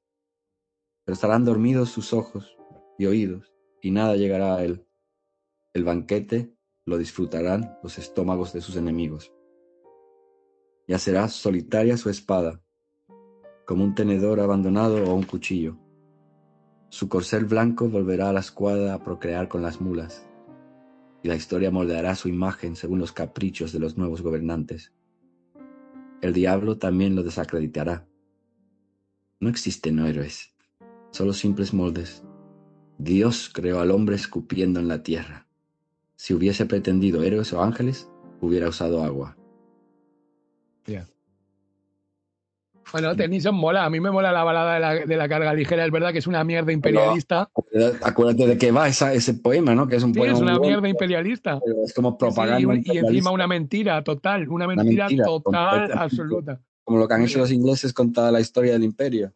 Total, pero mm, bueno, luego está todo el rollo de las leyendas artúricas, que es de puta madre también de, de Tennyson, pero sí, es un, no es nuestro poeta favorito, está claro. Bueno, es un Como- poeta anti nadie al volante, ¿no? Anti radio nadie al volante, porque es el poeta del poeta de, el, em, de, de ser el poeta de las reinas, ser el poeta nominado del país, de, de Sí, estar orgulloso del imperio, de, de estar súper orgulloso de Inglaterra y de su legado. Es como, venga, por favor. Mira, para el próximo programa, porque ya decimos a los oyentes que obviamente esto se nos está haciendo, que no, se no, o sea, va a haber una segunda parte del libro de Gabriel, porque tenemos un montón de autores todavía por hablar. Y, y te digo, mira, eh, no me acuerdo del poema, pero te lo diré en la próxima de esto. Pero a mí sabes que me encanta la serie, y no soy nada de series, de Penny Dreadful, porque esa sí que es muy nadie al volante. Que mezcla a todos los, a, todos, a todos los, me encanta. La idea es una puta, pensaba que era una puta mierda, pero mezclar a todos los personajes victorianos de, de el retrato de Dorian Gray, Drácula, eh, eh, to- bueno, todos, Dr. Jekyll y Mr. Hyde, Frankenstein, todos ahí. Y, y hay un capítulo que es cuando muere Tennyson. Y, y que está, muere el poeta laureado y están todo el rato doblando las campanas. Y el, el- el capítulo se llama El día que muere Tennyson, ¿no? Y, y acaba con un poema de él que es increíble, increíble, como diciendo al final, claro, la chica está siendo a- a- asaltada por las fuerzas malignas y el poema acaba que todo vaya bien, que todo vaya bien, ¿no? Y es como acaba el capítulo y dices, sí, joder, que todo vaya bien, coño, que la tía la están atacando todos los demonios, joder, es increíble, me, me encanta, me Hombre, es encantó. un gran, gran escritor y era como tan enorme que, bueno, se eclipsó a todos los escritores de su época, ¿no? Y era un gran técnico, era un, abordaba todos los temas, pero es esa clase de, de poeta que a mí me da un poco de, de frustración, pero creo que por el momento histórico en el que estamos, en otro momento probablemente tendremos mucho más que aprender de, de Tennyson, ¿no? Bueno, total. Yo creo que, que es eso. Nos quedan todavía unos cuantos autores, unos cuantos poemas. eh, tienes que contar la historia. La Yo historia creo va a que- ser muy importante. Yo creo que lo dejamos así como un, un cliffhanger de la serie, ¿sabes? Para, para que, el, bueno, el volumen 2, lo que haremos es que lo sacamos la semana que viene, no esperamos dos semanas. Claro. Hacemos esta semana el volumen 1 y la semana que viene volumen 2 y la siguiente semana volverá a salir un programa igual. O sea, no vamos a hacer los 15 días, pero sí. Yo creo que está bien dividirlo en dos programas porque hay mucho que decir. Te queda gente muy importante y no creo que haya que pasar. No, Por esto- hay que acelerar el proceso para cortar a nadie. Y además No. que hay muchos cachondeos que todavía nos quedan. Mucho cachondeo, nos queda lo mejor, nos queda lo mejor, como siempre. Y Sí. Gabriel, eh, eso, esta semana también sale nuestro libro eh, leído, eh, el audiolibro de Vivir es para idiotas, capítulo por capítulo, como esos fanzines que me encantaban. Imagínate que el, re- el retrato de Dorian Gray salía, eh, o el Conde de Montecristo salía por fascículos en periódicos. Me encantaría haber vivido ese momento. Imagínate ir a comprar el periódico para leer el primer capítulo del, Con- del Conde de Montecristo o buscar el cuarto, el quinto, ah, a ver cuándo sale, ¿no? Pues así vamos a leer Vivir es para idiotas, esperando cada semana que salga un nuevo capítulo y que tengo que pagar un simplemente, mira, en iVoox creo que por un euro con 49 te puedes hacer mecenas y puedes abrir 99 nos pueden desde nuestra historia, os joder. Claro, ¿qué os puedes pasa? leer todo nuestro libro, puedes leer todo nuestro libro, te lo puedes descargar. Hacer lo seguir si podéis, si tenéis dinero, si lo podéis, si no, no os preocupéis. Pero lo de mecenas lo tenemos que hacerlo de, por dos razones. Primero es porque obviamente necesitamos el dinero, pero segundo es que si lo hacemos público nos arrestan. Entonces, Eso La también. Tenemos que ponerlo en azul para que no nos arreste nadie. si sacamos sobre todo, no- no está basado en hechos reales. Es todo nada producto de la ficción. No Vivir es para idiotas. No pasa nada. quieres Todo esto empezó en, en Italia, pero ya también lo contaremos en el siguiente episodio. De momento, si queréis leerlo, haceros mecenas, contribuir a este programa para que sigamos delirando y para que nos sigáis mostrando cariño. Eh, queremos decir, también Gabriel, dilo tú, la convocatoria para leer poesía vuestra aquí, ¿no? En Radio Nadie al Volante. Bueno, tengo dos cosas que decir. La primera es que el libro de Londres y el susurro de las amapolas ya no se puede comprar porque era una edición que hicieron Oh. y, y se vendió. Pero cualquier persona que quiera el PDF me puede enviar o envía Radio Nadie el Volante en el email. Puede enviar eh, su email a Radio Nadie el Volante y le enviamos el PDF de. Londres. Es gratis. Eh, no necesitamos dinero. Si os hacéis mecenas, mejor. Así nos apoyáis. Pero, pero igual os lo mandamos gratis igual. Y Qué lo- bonito, Gabriel. Claro que sí, si nos hacemos mecenas mejor, hay que compartir la poesía. Y lo otro es que vamos a empezar a leer poemas de los radio oyentes, poemas que nos han enviado que nos gustan mucho, poemas que siguen en, en esta idea de hacer un tapiz eh, entre todos donde la poesía siga creciendo y siga siendo escuchada. Entonces, por favor, mandanos los poemas a nuestro email. ¿Cuál es, Pablo?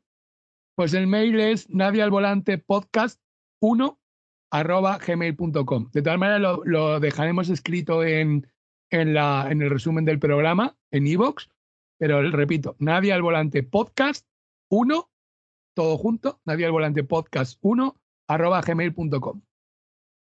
Y vamos a leer podemos- todos los poemas que nos mandéis, los leemos. Después los comentarios lo hagamos los radioyentes también y que tomen sus propias con- conclusiones. Y, pero nosotros queremos compartir la obra de ustedes, de lo que nos escuchan, y queremos que seáis parte de esta también pues, eh, resistencia poética. Totalmente. Así que, bueno, eh, nos escuchamos muy pronto. Gabriel, eh, te emplazo ya para allá, para hacer el volumen 2. Eh, vienen muchas sorpresas, vienen programas conjuntos, que hace días que no nos juntamos aquí el equipo. Y, y, bueno, vienen muchas cosas, pero de momento seguimos en Londres, sumergidos en la bruma, sumergidos ahí en esas calles, en esas calles de nuestro Londres mental y esperándoos, agradeciéndoos vuestros comentarios si queréis dejarnos más, un montón de sugerencias que nos han llegado que tenemos en cuenta, que ahora tenemos la temporada en marcha, pero, pero apuntamos. Y Gabriel, nos vemos muy pronto, ¿vale? Nos vemos pronto. Gracias a ustedes por darnos esta oportunidad y gracias por Pablo por invitarme a hablar de este libro. Nos vamos a ir con una canción que quiero poner hoy de, de, de mi gran Dave Van Rock, que ya hablaremos de él, esto que se llama Hang Me, Oh Hang Me. Y nos vamos con él, que es un temazo. De hecho, también voy a poner la letra, que es una pasada, muy poética, y me apetece despedirme con, ese, con, ese, con esa música. Un abrazo a todos. Hasta luego. Hang me, oh, hang me. I'll be dead and gone. Hang me, oh, hang me. I'll be dead and gone. Wouldn't mind the hanging, but the laying in the grave so long, poor boy. I've been all around this world. I've been all around Cape Girardeau, parts of Arkansas. All around Cape Girardeau, parts of Arkansas. Got so goddamn hungry, I could hide behind a straw. Poor boy, I've been all around this world. Went up on the mountain, there I made my stand. Went up on the mountain, there I made my stand. Rifle on my shoulder, and a dagger in my hand. Poor boy, I've been all around this world. Hang me, oh, hang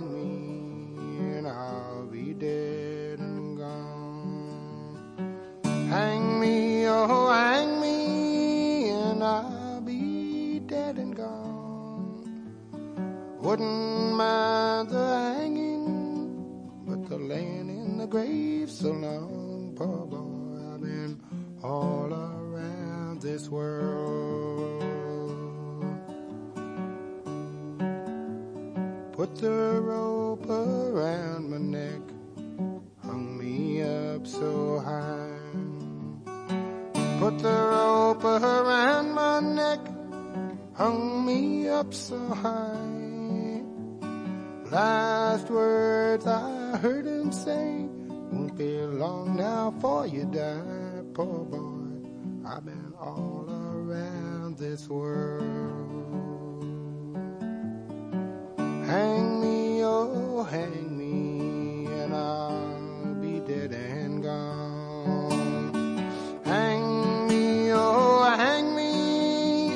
I'll be dead and gone. Wouldn't mind the hanging, but the laying in the grave so long. Poor boy, I've been all around this world.